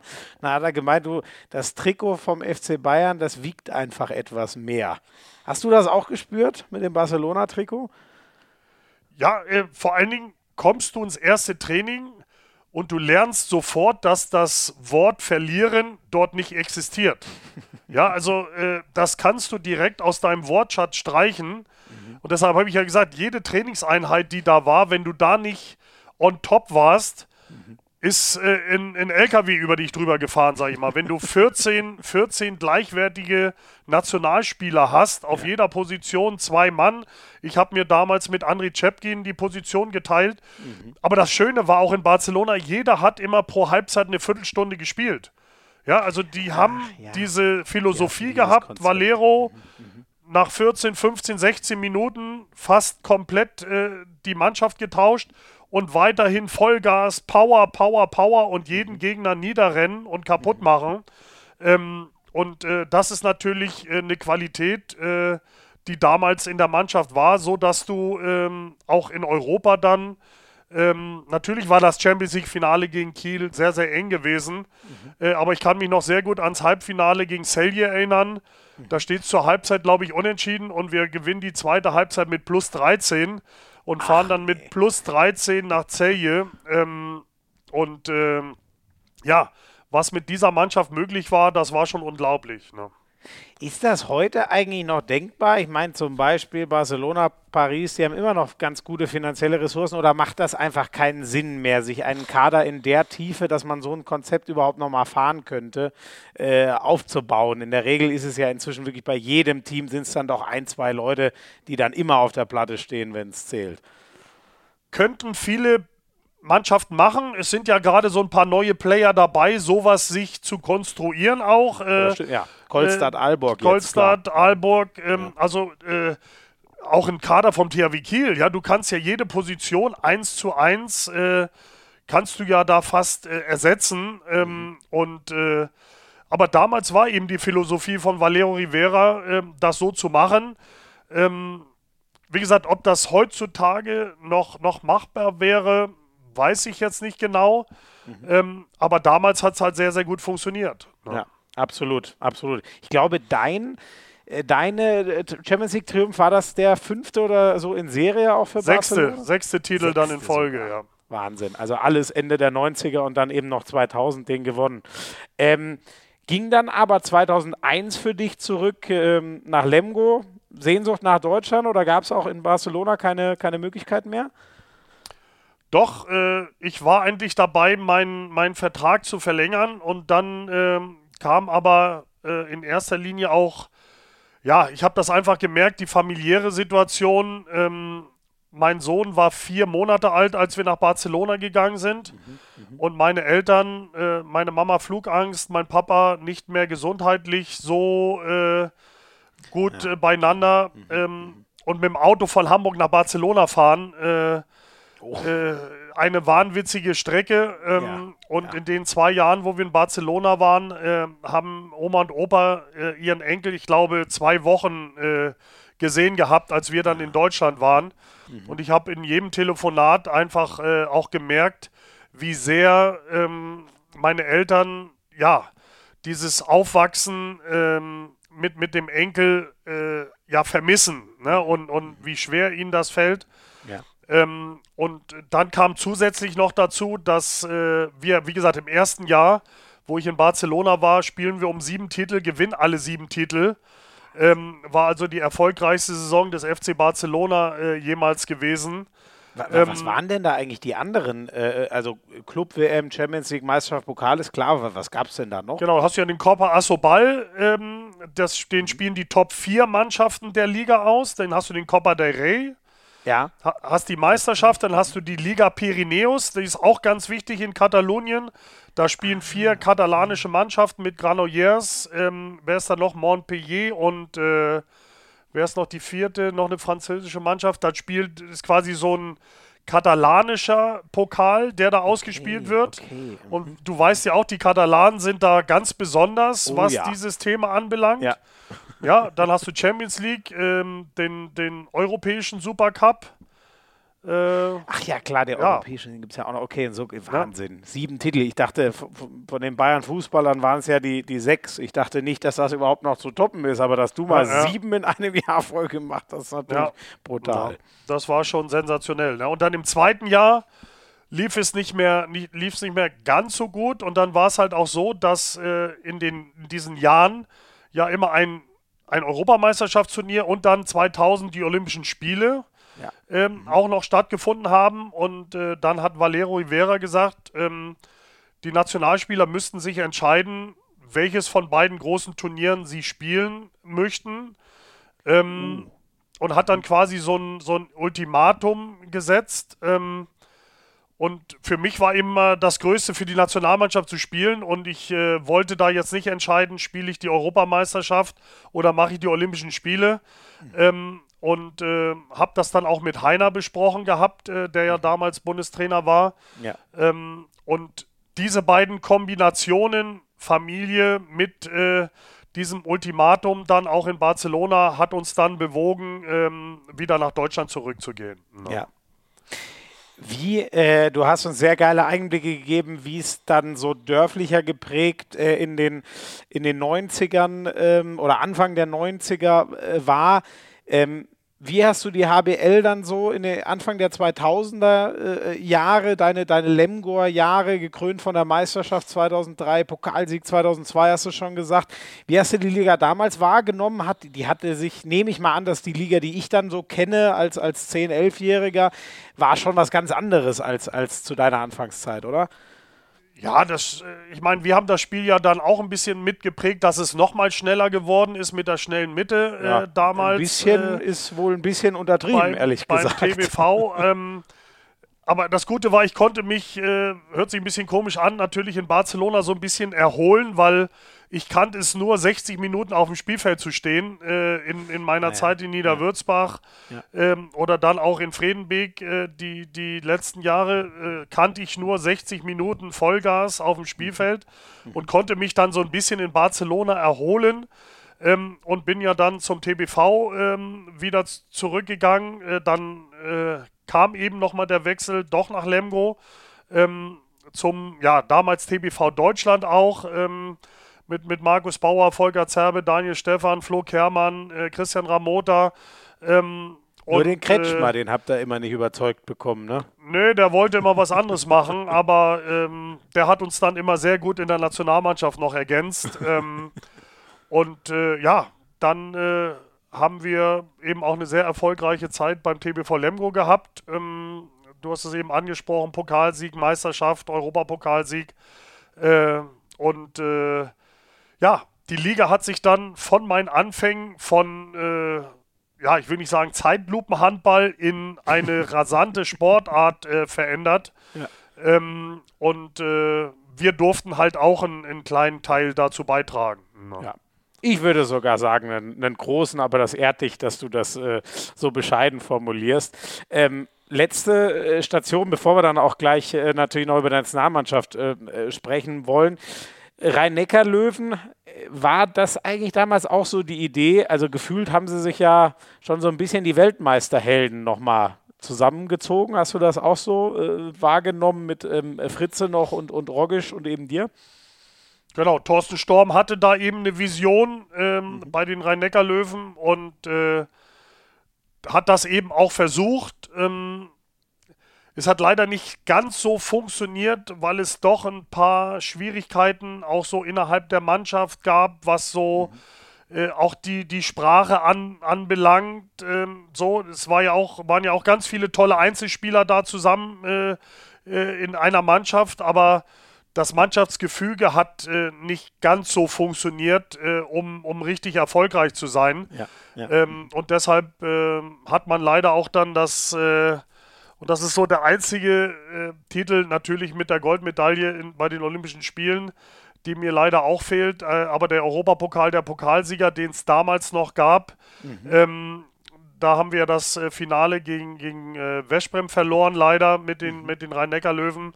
Ähm, aber nichtsdestotrotz war das auch eine, eine tolle Zeit gewesen weil wir konnten wieder nach Niederwürzbach zurückgehen. Äh, unser Sohn konnte hier zur Schule gehen. Mhm. Ähm, mhm. Und äh, dann konnte ich halt auch mit tollen Jungs wie Uwe Gensheimer, Patrick Grötzky, Henning Fritz ähm, zusammenspielen. Äh, auch Oleg Wilicki damals, äh, mhm. einer der besten Handballer. Ja. Ähm, leider nicht mehr unter uns, ja. aber ähm, auch das war eine, eine tolle Zeit gewesen. Ja, ja. Und äh, die, ja, die, wahrscheinlich könnten wir einen eigenen Podcast nur über deine Nationalmannschaftskarriere äh, äh, machen. Ich habe, oh, da habe ich jetzt unterschiedliche Zahlen. Hier steht 300, also 319 Länderspiele, das stimmt auf jeden Fall. Weißt du es denn eigentlich, Becky, wie viele Tore du gemacht hast? Da habe ich jetzt kann ich dir nicht sagen. Nee, da habe ich, mir hab ich mich noch nie drum gekümmert, muss ich sagen. Also Wikipedia sagt 966 und führt dich auch als den äh, äh, Rekordtorschützen der Nationalmannschaft. Ähm, ich habe jetzt hier noch stehen 949. Es sind auf jeden Fall unfassbar viele. Ähm, erinnerst du dich noch an dein allererstes Spiel? Das Jahr hast du vorhin, glaube ich, 1989 schon genannt. Der Gegner war ja ein relativ spezieller. Äh, zum Glück gibt's, wäre so ein Duell gar nicht mehr möglich heute.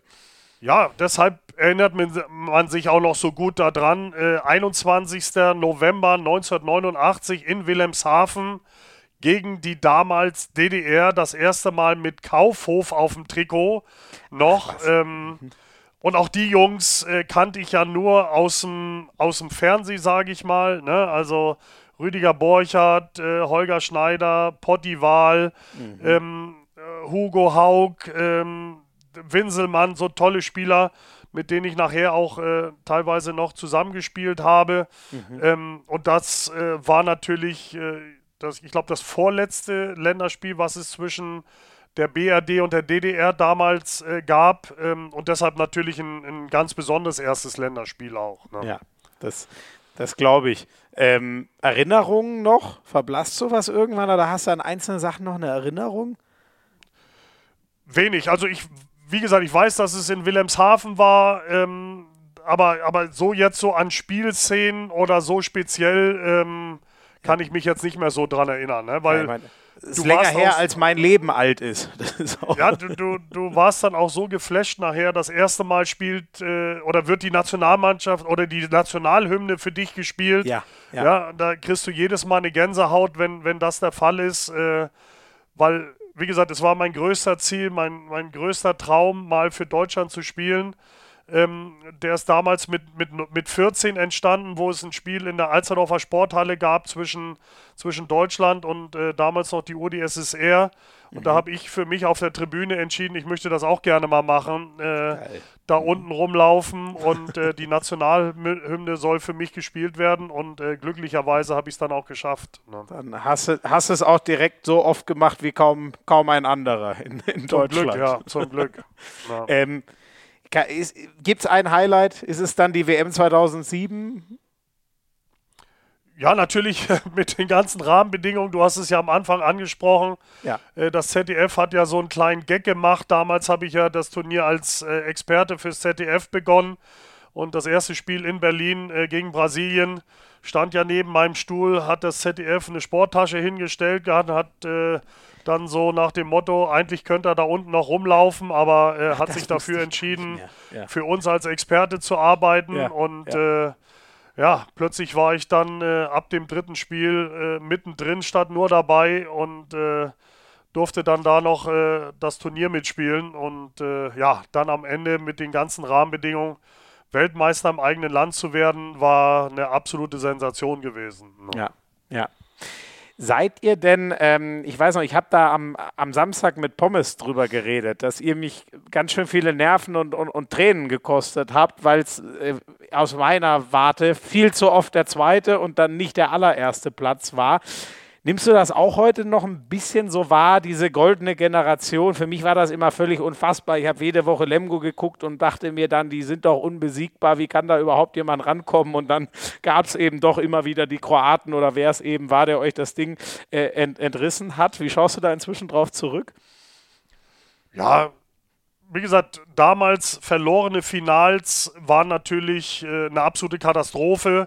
Mhm. Äh, wenn man, ich habe immer noch so das Bild vor Augen äh, in Schweden, wo Flo den Ball mehr oder weniger ins leere Tor wirft äh, und äh, gefühlt haben 20.000 äh, Leute gesehen, dass es ein Tor war und ja. der EM-Titel für uns, nur zwei eben nicht, äh, die da entscheidend waren.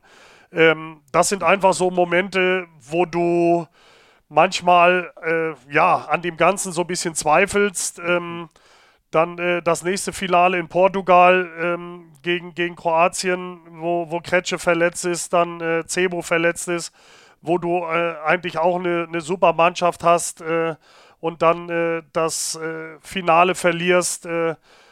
Klar bin ich da auch MVP des Turniers geworden, aber mhm. das interessiert dich dann in dem Moment leider gar nicht mehr, ja. weil die Niederlage einfach so dermaßen schmerzt und deshalb war es umso wichtiger, dann in Slowenien wieder ins Finale zu kommen und dann im dritten Anlauf endlich äh, diesen Titel zu gewinnen. Ja. Das war äh, schon eine Wahnsinnserleichterung. Ähm, so, dass wir sogar äh, Heiner Brandt seinen Schnauzer abnehmen durften. ähm, äh, das war natürlich nochmal zusätzliche Motivation. ähm, ja, und dann einfach nach drei Jahren Pause äh, von 2004 bis 2007 dann doch nochmal dabei sein zu können, ähm, waren genau, halt, gut, gut, dass du sagst, werden die meisten wahrscheinlich wissen, aber du warst ja eigentlich schon relativ lange raus aus dem Geschäft in dem genau, Sinne, bis auf dieses eine Riesenhighlight. 2004 in, in Athen war eigentlich äh, mein letztes Länderspiel gewesen äh, mit, mit Stefan Kretschmer, Volker Zerbe, Marc Dragunski, äh, Klaus-Dieter Petersen. Wir waren damals äh, zurückgetreten, weil ja eigentlich 2005 ähm, äh, sollte ja äh, eigentlich die WM in Deutschland stattfinden, aber aus unerklärlichen Gründen ist sie ja dann äh, nach Tunesien, glaube ich, gegangen. Mhm. Und das war dann für uns, also 2-5 hätten wir, glaube ich, alle nochmal daheim gespielt. Mhm. Äh, dadurch, dass es dann in Tunesien war, ähm, haben wir uns dafür entschieden, dann da zurückzutreten. Ja. Ähm, und deshalb war Athen 2004 eigentlich mein letztes Länderspiel gewesen. Äh, aber glücklicherweise sind dann doch noch ein paar dazugekommen. Ne? Ja, das war, ich weiß nicht, das äh, kann, man das so sagen, dass das nicht funktioniert hätte, wenn du nicht doch nochmal, also die Mannschaft wirkte wie eine andere, nachdem du dabei warst. Ja, ist ja hypothetisch. Viele Leute sprechen mich halt darauf an, aber was soll ich jetzt dazu sagen? Ne? Also, Hast du recht. Mir hat, mir hat natürlich ein bisschen geholfen, dass ich die ersten beiden Spiele von außen beobachten konnte und mhm. äh, ja, mir so ein bisschen die Emotionalität, sage ich mal, äh, gefehlt hat, die mhm. unsere Sportart eben auch aus, aus, auszeichnet, ja. um die Zuschauer einfach noch mehr mitzunehmen, ähm, wie sie es eh schon gemacht haben. Und äh, da haben mir die beiden Spiele als Außenstehender äh, schon geholfen, ähm, äh, um da noch mal ein bisschen was in die, in die Mannschaft äh, transportieren zu können. Und das hat ja, äh, oder deshalb hat Heiner Brandt mich ja auch nachnominiert weil er wusste, dass er dann äh, irgendwas äh, bekommt, äh, was vielleicht in der Mannschaft fehlt. Ne? Und äh, mhm, mhm. die gesamten Rahmenbedingungen äh, waren ja für mich sowieso ganz besonders, weil ich ja im Vorfeld dieser WM noch meinen Kumpel Dirk Nowitzki besuchen wollte in Dallas und wollte Heiner ich dann fragen, das ist ja, also die, das wird immer abstruser, diese Geschichte. Und da hat ja, Heiner dich gebeten, das zu verschieben? Naja, zum Glück nicht, weil äh, die waren in, in Ungarn auf bei zwei Länderspielen. Und dann klingelt, äh, weiß ich noch, Sonntagabend mein Telefon, Montagmorgen wollte ich mit dem Kumpel nach Dallas fliegen. Ähm, und dann klingelt mein Handy, Heiner Brandt und habe ich gesagt, ich gehe nicht ran ans Telefon, ich fliege morgen früh nach Dallas. Äh, und da hat meine Frau gesagt, jetzt geht ran, das wird schon nicht so schlimm sein. Und dann sagt Heiner auch, Blackie, äh, keine Angst, du kannst äh, nach Dallas fliegen, aber bitte halte dich bereit, beide Kreisläufer haben sich verletzt. Äh, ich weiß nicht, was bis nächste Woche ist. Wahnsinn. Ja. Und wie gesagt, ja. da bin ich nach Dallas geflogen, äh, konnte mir meinen Traum, endlich mal ein NBA-Spiel anzuschauen, mhm. äh, in Dallas äh, verwirklichen. Und äh, dann war ja auch im, im äh, Turnier oder zum Start des Turniers waren ja sowohl André Klimowetz als auch Sebastian Preis fit gewesen fit. Ja. und haben ja dann auch das Turnier begonnen. Und dann kam eben die Situation im Argentinien-Spiel in der Halbzeit, äh, wo dann die Info aus der Kabine kam, ähm, dass sich André Klimowitz einen Muskelfaserriss zugezogen hat. Mhm. Äh, ja, und dann. Ähm, War schon klar, was dir blüht. Ja, mir eigentlich nicht so, weil ich ja dachte, der Kader ist groß genug und alles so. Und äh, äh dann kam ja diese wahnwitzige Situation, da bin ich kurz nach 10 äh, aus Halle, Westfalen, dann nach Hause gefahren. Nach Lemgo sind 70 Kilometer. Mhm. Und plötzlich klingelt das Telefon wieder, war so Viertel nach 10. Und dann sagt Heiner Blecki, ähm, es tut mir leid, aber ich habe dich gerade ohne zu fragen nachnominiert, weil wir nee. gerade um 10 vor 10 festgestellt haben, dass die Nachnominierungsfrist äh, schon um 10 Uhr abends endet ähm, und wir mussten noch einen schriftlichen, schriftlichen Antrag einreichen bei der IAF, äh, damit du am nächsten Tag spielberechtigt bist. Wir dachten, das ist am nächsten Morgen 11 Uhr. äh, oder 10 Uhr und deshalb habe ich dich jetzt nachnominiert und konnte dich vorher gar nicht fragen äh, und hat gesagt, ich hoffe, du bist morgen früh um halb neun hier im Hotel zum Frühstück ähm, und äh, hoffe, dass du uns äh, noch unterstützt halt. Ne? Und, äh, Wahnsinn. Einfach ja. vor veränderte Tatsachen gestellt. Genau so ist es, ja. ja. ja.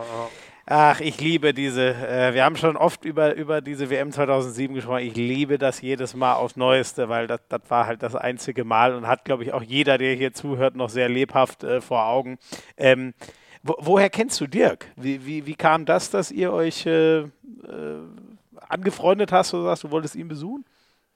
Ja, Kretscher hatte mal mit ihm zusammen ein in, in, äh, Event mit Nike gehabt und mhm. Äh, man weiß ja, äh, äh, Dirk wäre ja eigentlich auch auf Wunsch des Papas, Papa Nowitzki ist ja auch ein, ein, großer Handballer damals noch, auch Feldhandballzeit und Dirk hat ja auch, glaube ich, bis 14 Handball gespielt und Tennis und ist dann auch erst spät zum Basketball gekommen und da hatten die beiden dann Kontakt und Dirk hat sich immer dafür interessiert, was wir so gemacht haben, auch mhm. mit der Nationalmannschaft bei den Ach, großen cool. Turnieren. Mhm. Ähm, und irgendwann habe ich ihn dann mal gefragt, ob es irgendwie möglich ist, da Karten zu kriegen ähm, für, für so ein Spiel. Ähm, und so ist das dann im Endeffekt äh, auch zustande gekommen. Sehr cool. Und jetzt ist er ja, äh, er will, das war ja ein Jahr nach seiner bittersten äh, Niederlage oder ein halbes Jahr. Erst 2006 hat er dramatisch diese, diese Finals gegen die Miami Heat verloren. Ähm, wie ist heute noch der, der Kontakt? Kriegst du noch mit? Man kriegt, er hört ja gar nicht mehr so viel, was er macht. Jetzt wird es vielleicht wieder ein bisschen mehr, wenn dann die Basketball-EM nach Deutschland kommt nächsten äh, September. Ähm, seid ihr im Austausch? Genau, sein, sein Trikot wird ja auch retired, die Nummer 14 in der, in der Köln Arena im, genau. im September. Ja. Ähm, und äh, wir sind immer mal wieder im Austausch. Ähm, er hat ja auch immer ähm, sein, sein Benefits-Fußballspiel gemacht, äh, wo ich auch immer dabei sein durfte. Äh, ja, Team Nowitzki gegen mhm. Team Vettel oder mhm. gegen Team Schumacher. Ähm, und mhm. äh, so hat man sich immer dann mal wieder getroffen, äh, auch in Deutschland. Und äh, ja, es gibt weiterhin immer einen losen Kontakt und ich denke mal, wir, wir werden uns dann bei der Weltmeisterschaft in Deutschland äh, in der Köln Arena ähm, wahrscheinlich auch nochmal sehen dann. Sehr gut, sehr gut. Dann steht das schon wieder auf dem Programm. Ähm, Blackie, eins würde mich äh, abschließend noch, äh, aber ah, wobei, zwei Sachen habe ich ehrlich gesagt noch auf der Uhr, bevor wir in die Schnellfragerunde äh, reingehen. Ähm, du hast, ähm, du hast ja, bevor du zum Handballverband Saar gegangen bist, ähm, auch beim DHB ähm, gearbeitet.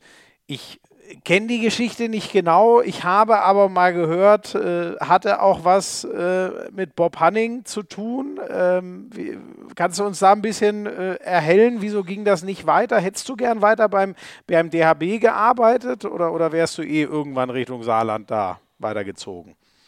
Nee, das war schon eine Aufgabe, die mir sehr, sehr viel Spaß gemacht hat. Und wenn ich sehe, ähm, wer alles heute in der Nationalmannschaft spielt, äh, da sind ganz, ganz viele Jungs dabei, die ich auch mal sichten durfte, damals äh, als Jugendkoordinator und Jugendbundestrainer. Mhm. Ähm, aber ja, äh, die Vergangenheit hat leider gezeigt, dass äh, äh, die Generation Heiner Brandt ähm, nicht kompatibel ist äh, zu dem Herrn aus Berlin ähm, und ähm, er auch, glaube ich, keine Person mag, die ja eine gewisse Reputation haben und äh, auch einen gewissen Stellenwert haben im, im deutschen Handball äh, und die vielleicht nicht das tun, was äh, er gerne vielleicht gehabt hätte. Mhm. Ähm, und ähm, so ist es dann eben zustande gekommen, dass äh, ja, es irgendwie irgendwann dann darum ging, ähm, äh, Vertrag läuft aus und äh, ja, dann wurden eben andere Personen installiert, die eben bereit waren, das zu machen, was er gerne haben wollte. Mhm. Ähm, und äh, ich war jetzt nicht bereit, äh, Spieler bei ihm aus Berlin äh, für die Nationalmannschaft äh, zu nominieren, wie er es vielleicht gerne gehabt hätte. Ähm, und deshalb war ich da jetzt nicht mehr gewünscht und, und fehl am Platz. Ähm, und äh, so ist dann leider ähm, diese Geschichte dann auseinandergegangen. Ne? Schade, schade. Das ist wirklich, ähm, ich weiß gar nicht, ich, äh, mir hat der, der, der Podcast mit Bob äh, sehr geholfen, einige seiner Sachen, also auch mal zu sehen, was er alles erreicht hat. Das, das muss man ja auch ganz klar sagen, aber auch ein paar Sachen vielleicht ein bisschen besser zu verstehen. Ist es heute äh, immer noch schwierig für dich oder habt ihr ein bisschen Frieden geschlossen zu dem Thema oder wie ist der Stand gerade? Da wird es keinen Frieden von meiner Seite aus geben, leider. Ja. Okay, okay, das ist so ernst. Das Thema Alles klar. ist gegessen. Ja. Okay. Aber äh, finde ich auch äh, stark, dass du das zumindest so offen und ehrlich sagst. Das muss der Handball auch mal äh, aushalten. Ist ja was, äh, was sagt man immer? Reibung erzeugt ja auch irgendwas, äh, habe ich mal gehört. Ja, dafür gibt es einfach zu viele tolle Menschen äh, in dieser Sportart auch. wie gesagt, jetzt das, das Wochenende in Hamburg hat das wieder gezeigt, ähm, wenn man da seine alten Kumpels trifft und so. das, das gibt einem halt auch die Kraft. Ähm, da auch, auch weiterhin diese Freundschaften zu pflegen. Und dann gibt es halt auch Personen, äh, die man einfach nicht braucht. Ne? Das zeigt das Ganze halt auch wieder. Ja. ja. Ich habe fast vermutet, dass das in so eine Richtung laufen könnte, nach dem, was ich von anderen Personen schon mal über, also gar nicht über euch beide, sondern über dieses, den grundsätzlichen Vorgang sozusagen damals gehört habe. Jetzt machen wir den ganz harten Cut, denn ich will natürlich nicht damit enden, sondern mit was ganz Harmonischen. Und deswegen kommt jetzt einmal dein Sohn zu Wort. Ja, wie ist Papa als Trainer? Papa war schon früher als Spieler ein sehr ehrgeiziger Typ und wollte jedes Spiel um jeden Preis gewinnen. Das hat er auf jeden Fall mit in seine Trainerkarriere gebracht. Bei mir und ihm war es vielleicht immer ein anderes Verhältnis wie zu anderen Spielern. Bei uns wurde es dann vielleicht auch mal lauter in der Halle, wenn das eine nicht so gut geklappt hat oder ich nicht das gemacht habe, was, ja, was er wollte und hat mich extrem gefördert. Aber man sieht, äh, dass auch an meiner Karriere Karriere, dass es irgendwo geholfen hat und darüber bin ich sehr glücklich. Vielen Dank, Papa, dafür, dass du mich so gefördert hast und schönen Abend noch. Das fand ich, fand ich sehr, sehr schön. Was, was bedeutet dir das, das von deinem Sohnemann zu hören? Ja, ist natürlich, äh, ja, eine ganz, ganz tolle Sache. Ähm, ich habe ja gesagt, ich äh, hatte da am Wochenende war das schon ganz besonders gewesen. Ja. Und äh, ja, sowas äh, von ihm zu hören, äh, ist natürlich eine tolle Sache. Ich war nie ein Freund davon, von dem Papa-Sohn, Trainer-Spieler-Verhältnis. Das war nie so meins mhm. gewesen, weil mhm. du dem Ganzen einfach nie gerecht werden kannst. Ne? Entweder bevorteilst du oder benachteiligst äh, ihn dann zu sehr so. Deshalb war ich da immer nicht so ein Freund von ähm, und habe ihn dann eher gefördert, so in den Trainingseinheiten bei uns auf der Eliteschule des Sport, fernab von irgendwelchen Ergebnissen, sondern rein nur in der individuellen Ausbildung, mhm. ähm, weil das andere, das mochte ich immer nicht so. Ne? Ihn, mhm. ihn äh, ergebnistechnisch irgendwie zu fördern äh, und zu fordern, sondern einfach rein in dieser individuellen Ausbildung und äh, mein größter Traum wäre es eigentlich immer noch gewesen. Ich hatte meine Sporttasche mit in Lemgo, äh, beziehungsweise jetzt auch in Hamburg gehabt. Aber Flo hat, Flo hat dann doch nicht angerufen. Ich habe ja gedacht, vielleicht komme ich ja nochmal zum Einsatz. Ähm, nee, aber Spaß beiseite. Ähm, das äh, ist schon eine tolle Sache, sowas von seinem Sohn zu hören. Und äh, es ist äh, immer wieder toll, ihn da jetzt äh, in Lemgo in dem Trikot zu sehen, in der Halle ähm, das macht einen unheimlich stolz. Ne? Ja. Total geile Geschichte. Danke, dass äh, ihr beide sozusagen die dann äh, auch hier mit uns allen geteilt habt. Jetzt machen wir noch ein ganz kurzes Break äh, und dann machen wir noch die Rubrik Hand aufs Harz, die sieben schnellen Fragen.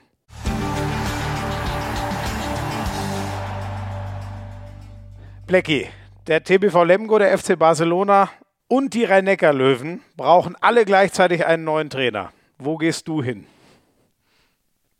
Dann würde ich den FC Barcelona bevorzugen, glaube ich.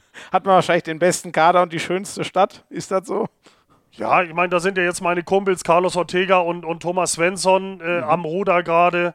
Xavi O'Callaghan ist äh, als, als Manager äh, vor Ort.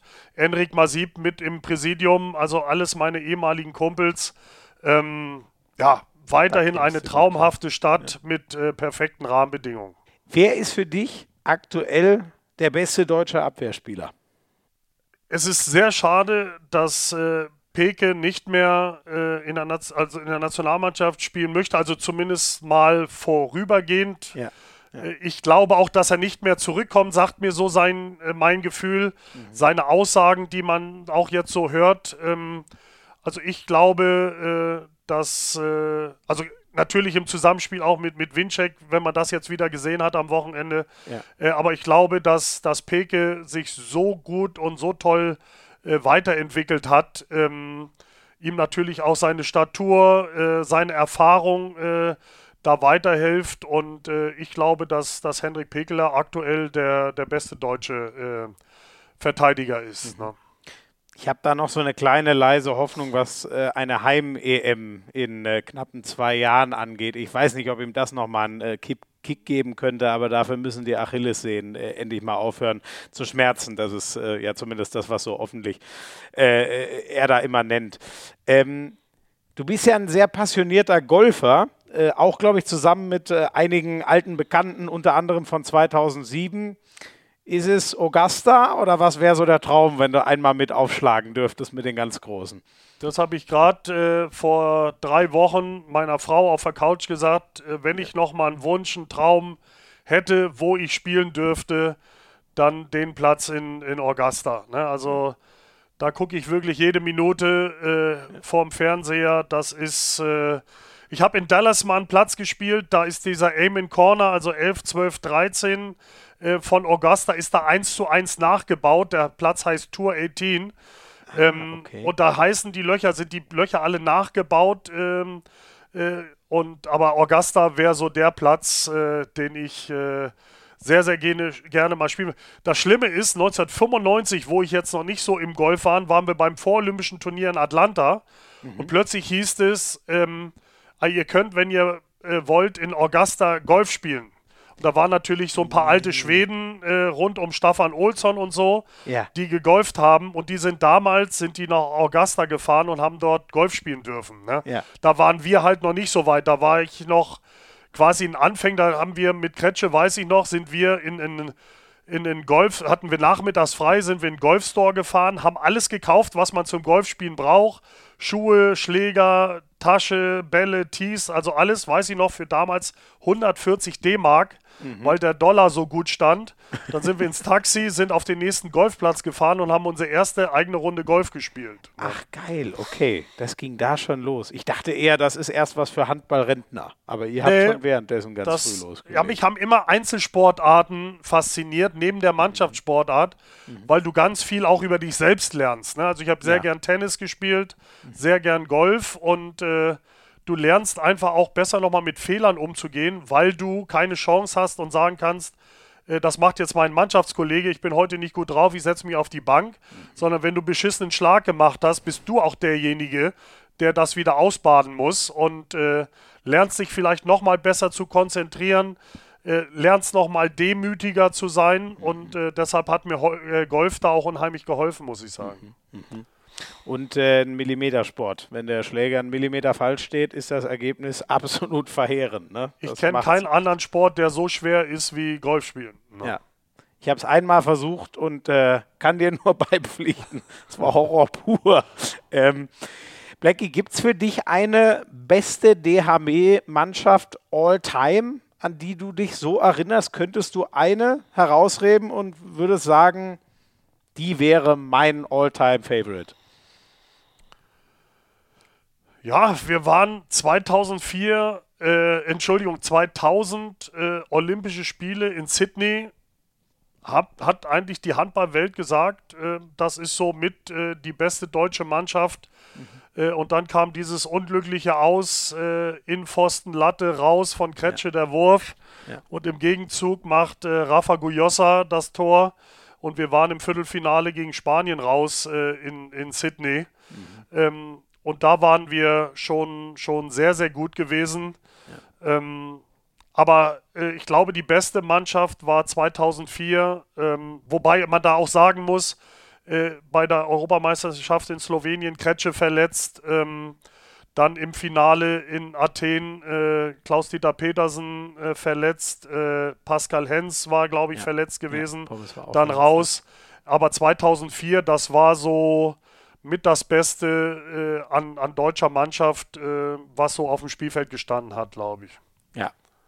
Ähm, Das, der, der, der, Gedanke kam mir noch ganz spontan, äh, nachdem ich äh, am Wochenende nur mal kurz reingeguckt hatte und wie der Typ sich wieder selber abgefeiert hat. Du wirst gleich verstehen, was ich meine, nehme ich an.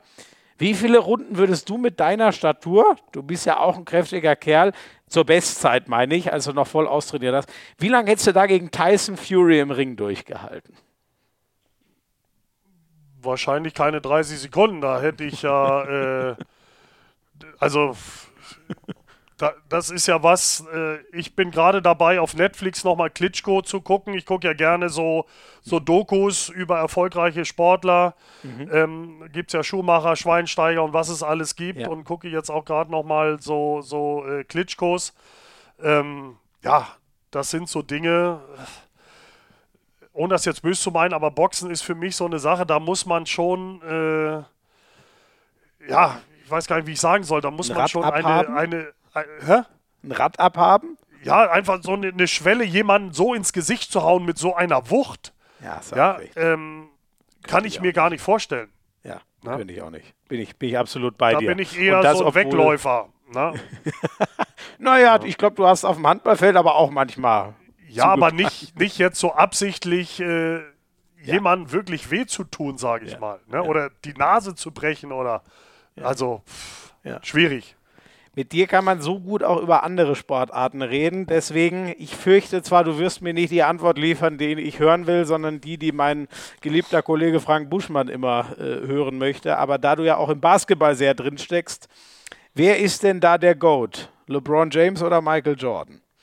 Da bin ich. Äh bin mit Kretsche jedes, durfte Heiner gar nicht wissen. Wir haben jedes Mal nachts, auch bei den großen Turnieren, sind wir aufgestanden, haben die Bulls geguckt und äh, auch, auch die Doku jetzt wieder da ähm, oh, bringt nochmal wieder so viele tolle Sachen äh, an, mhm. ans Licht.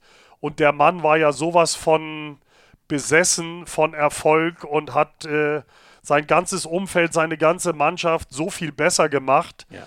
Ähm, dass, äh, also für mich gibt es da nichts anderes, auch wenn die Zahlen vielleicht mittlerweile für LeBron sprechen. Ähm, ist für mich Michael Jordan das äh, Nonplusultra. Ne? Wobei ich immer sage, mir waren eben die Lakers mit, mit Irvin Magic Johnson, das ist so mein mhm. äh, Spieler, der mir, der hat halt diesen Spielwitz, ja, diese ja. No-Look-Pässe und sowas. Ja.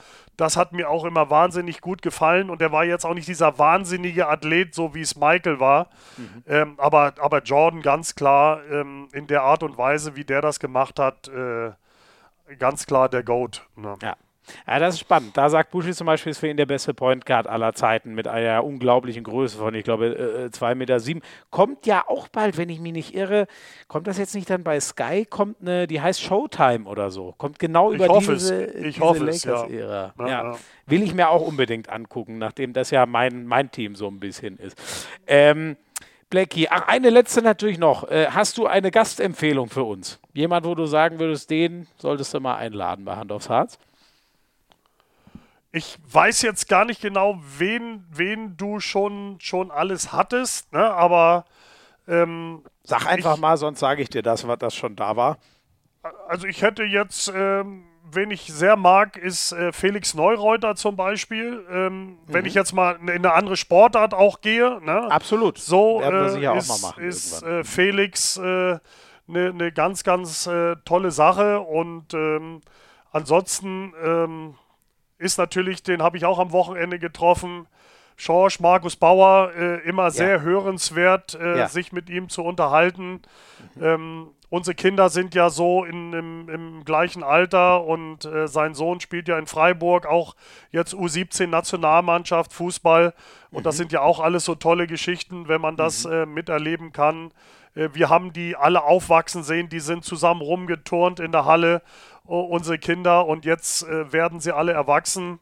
Und äh, aus dem Handball kann man äh, da mit Sicherheit äh, von Schorsch auch ganz tolle Geschichten hören. Ja. Wahnsinn eigentlich, jetzt wo du das ja so logisch, äh, eine unglaublich prägende Figur im Handball. Und ich, wenn ich mich nicht irre, wahrscheinlich schreiben mir jetzt wieder Leute, die es besser wissen, ich wüsste nicht, dass den schon mal jemand vorgeschlagen hat, skurrilerweise. Aber vielleicht irre ich mich auch. Also insofern, Blackie, vielen Dank. Da hast du mir einen sehr logischen, aber auch extrem guten Tipp gegeben. Kapitän 2007, also so. der der äh, Mannschaftskapitän schlechthin. Ne? Ja. Ja, gefühlt ja auch der ewige deutsche Kapitän für jemanden, der in meiner äh, Zeit so aufgewachsen ist. Genau, ja. Blackie, tausend Dank. Wir haben vorhin gehört, wie eng dein Terminkalender äh, ist, was du alles zu tun hast da im Saarland. Deswegen danke ich dir umso mehr, dass du dir so viel Zeit genommen hast für diese vielen geilen ähm, Geschichten und äh, freue mich, wenn wir uns das nächste Mal wieder in Persona, in welcher Halle auch immer sehen.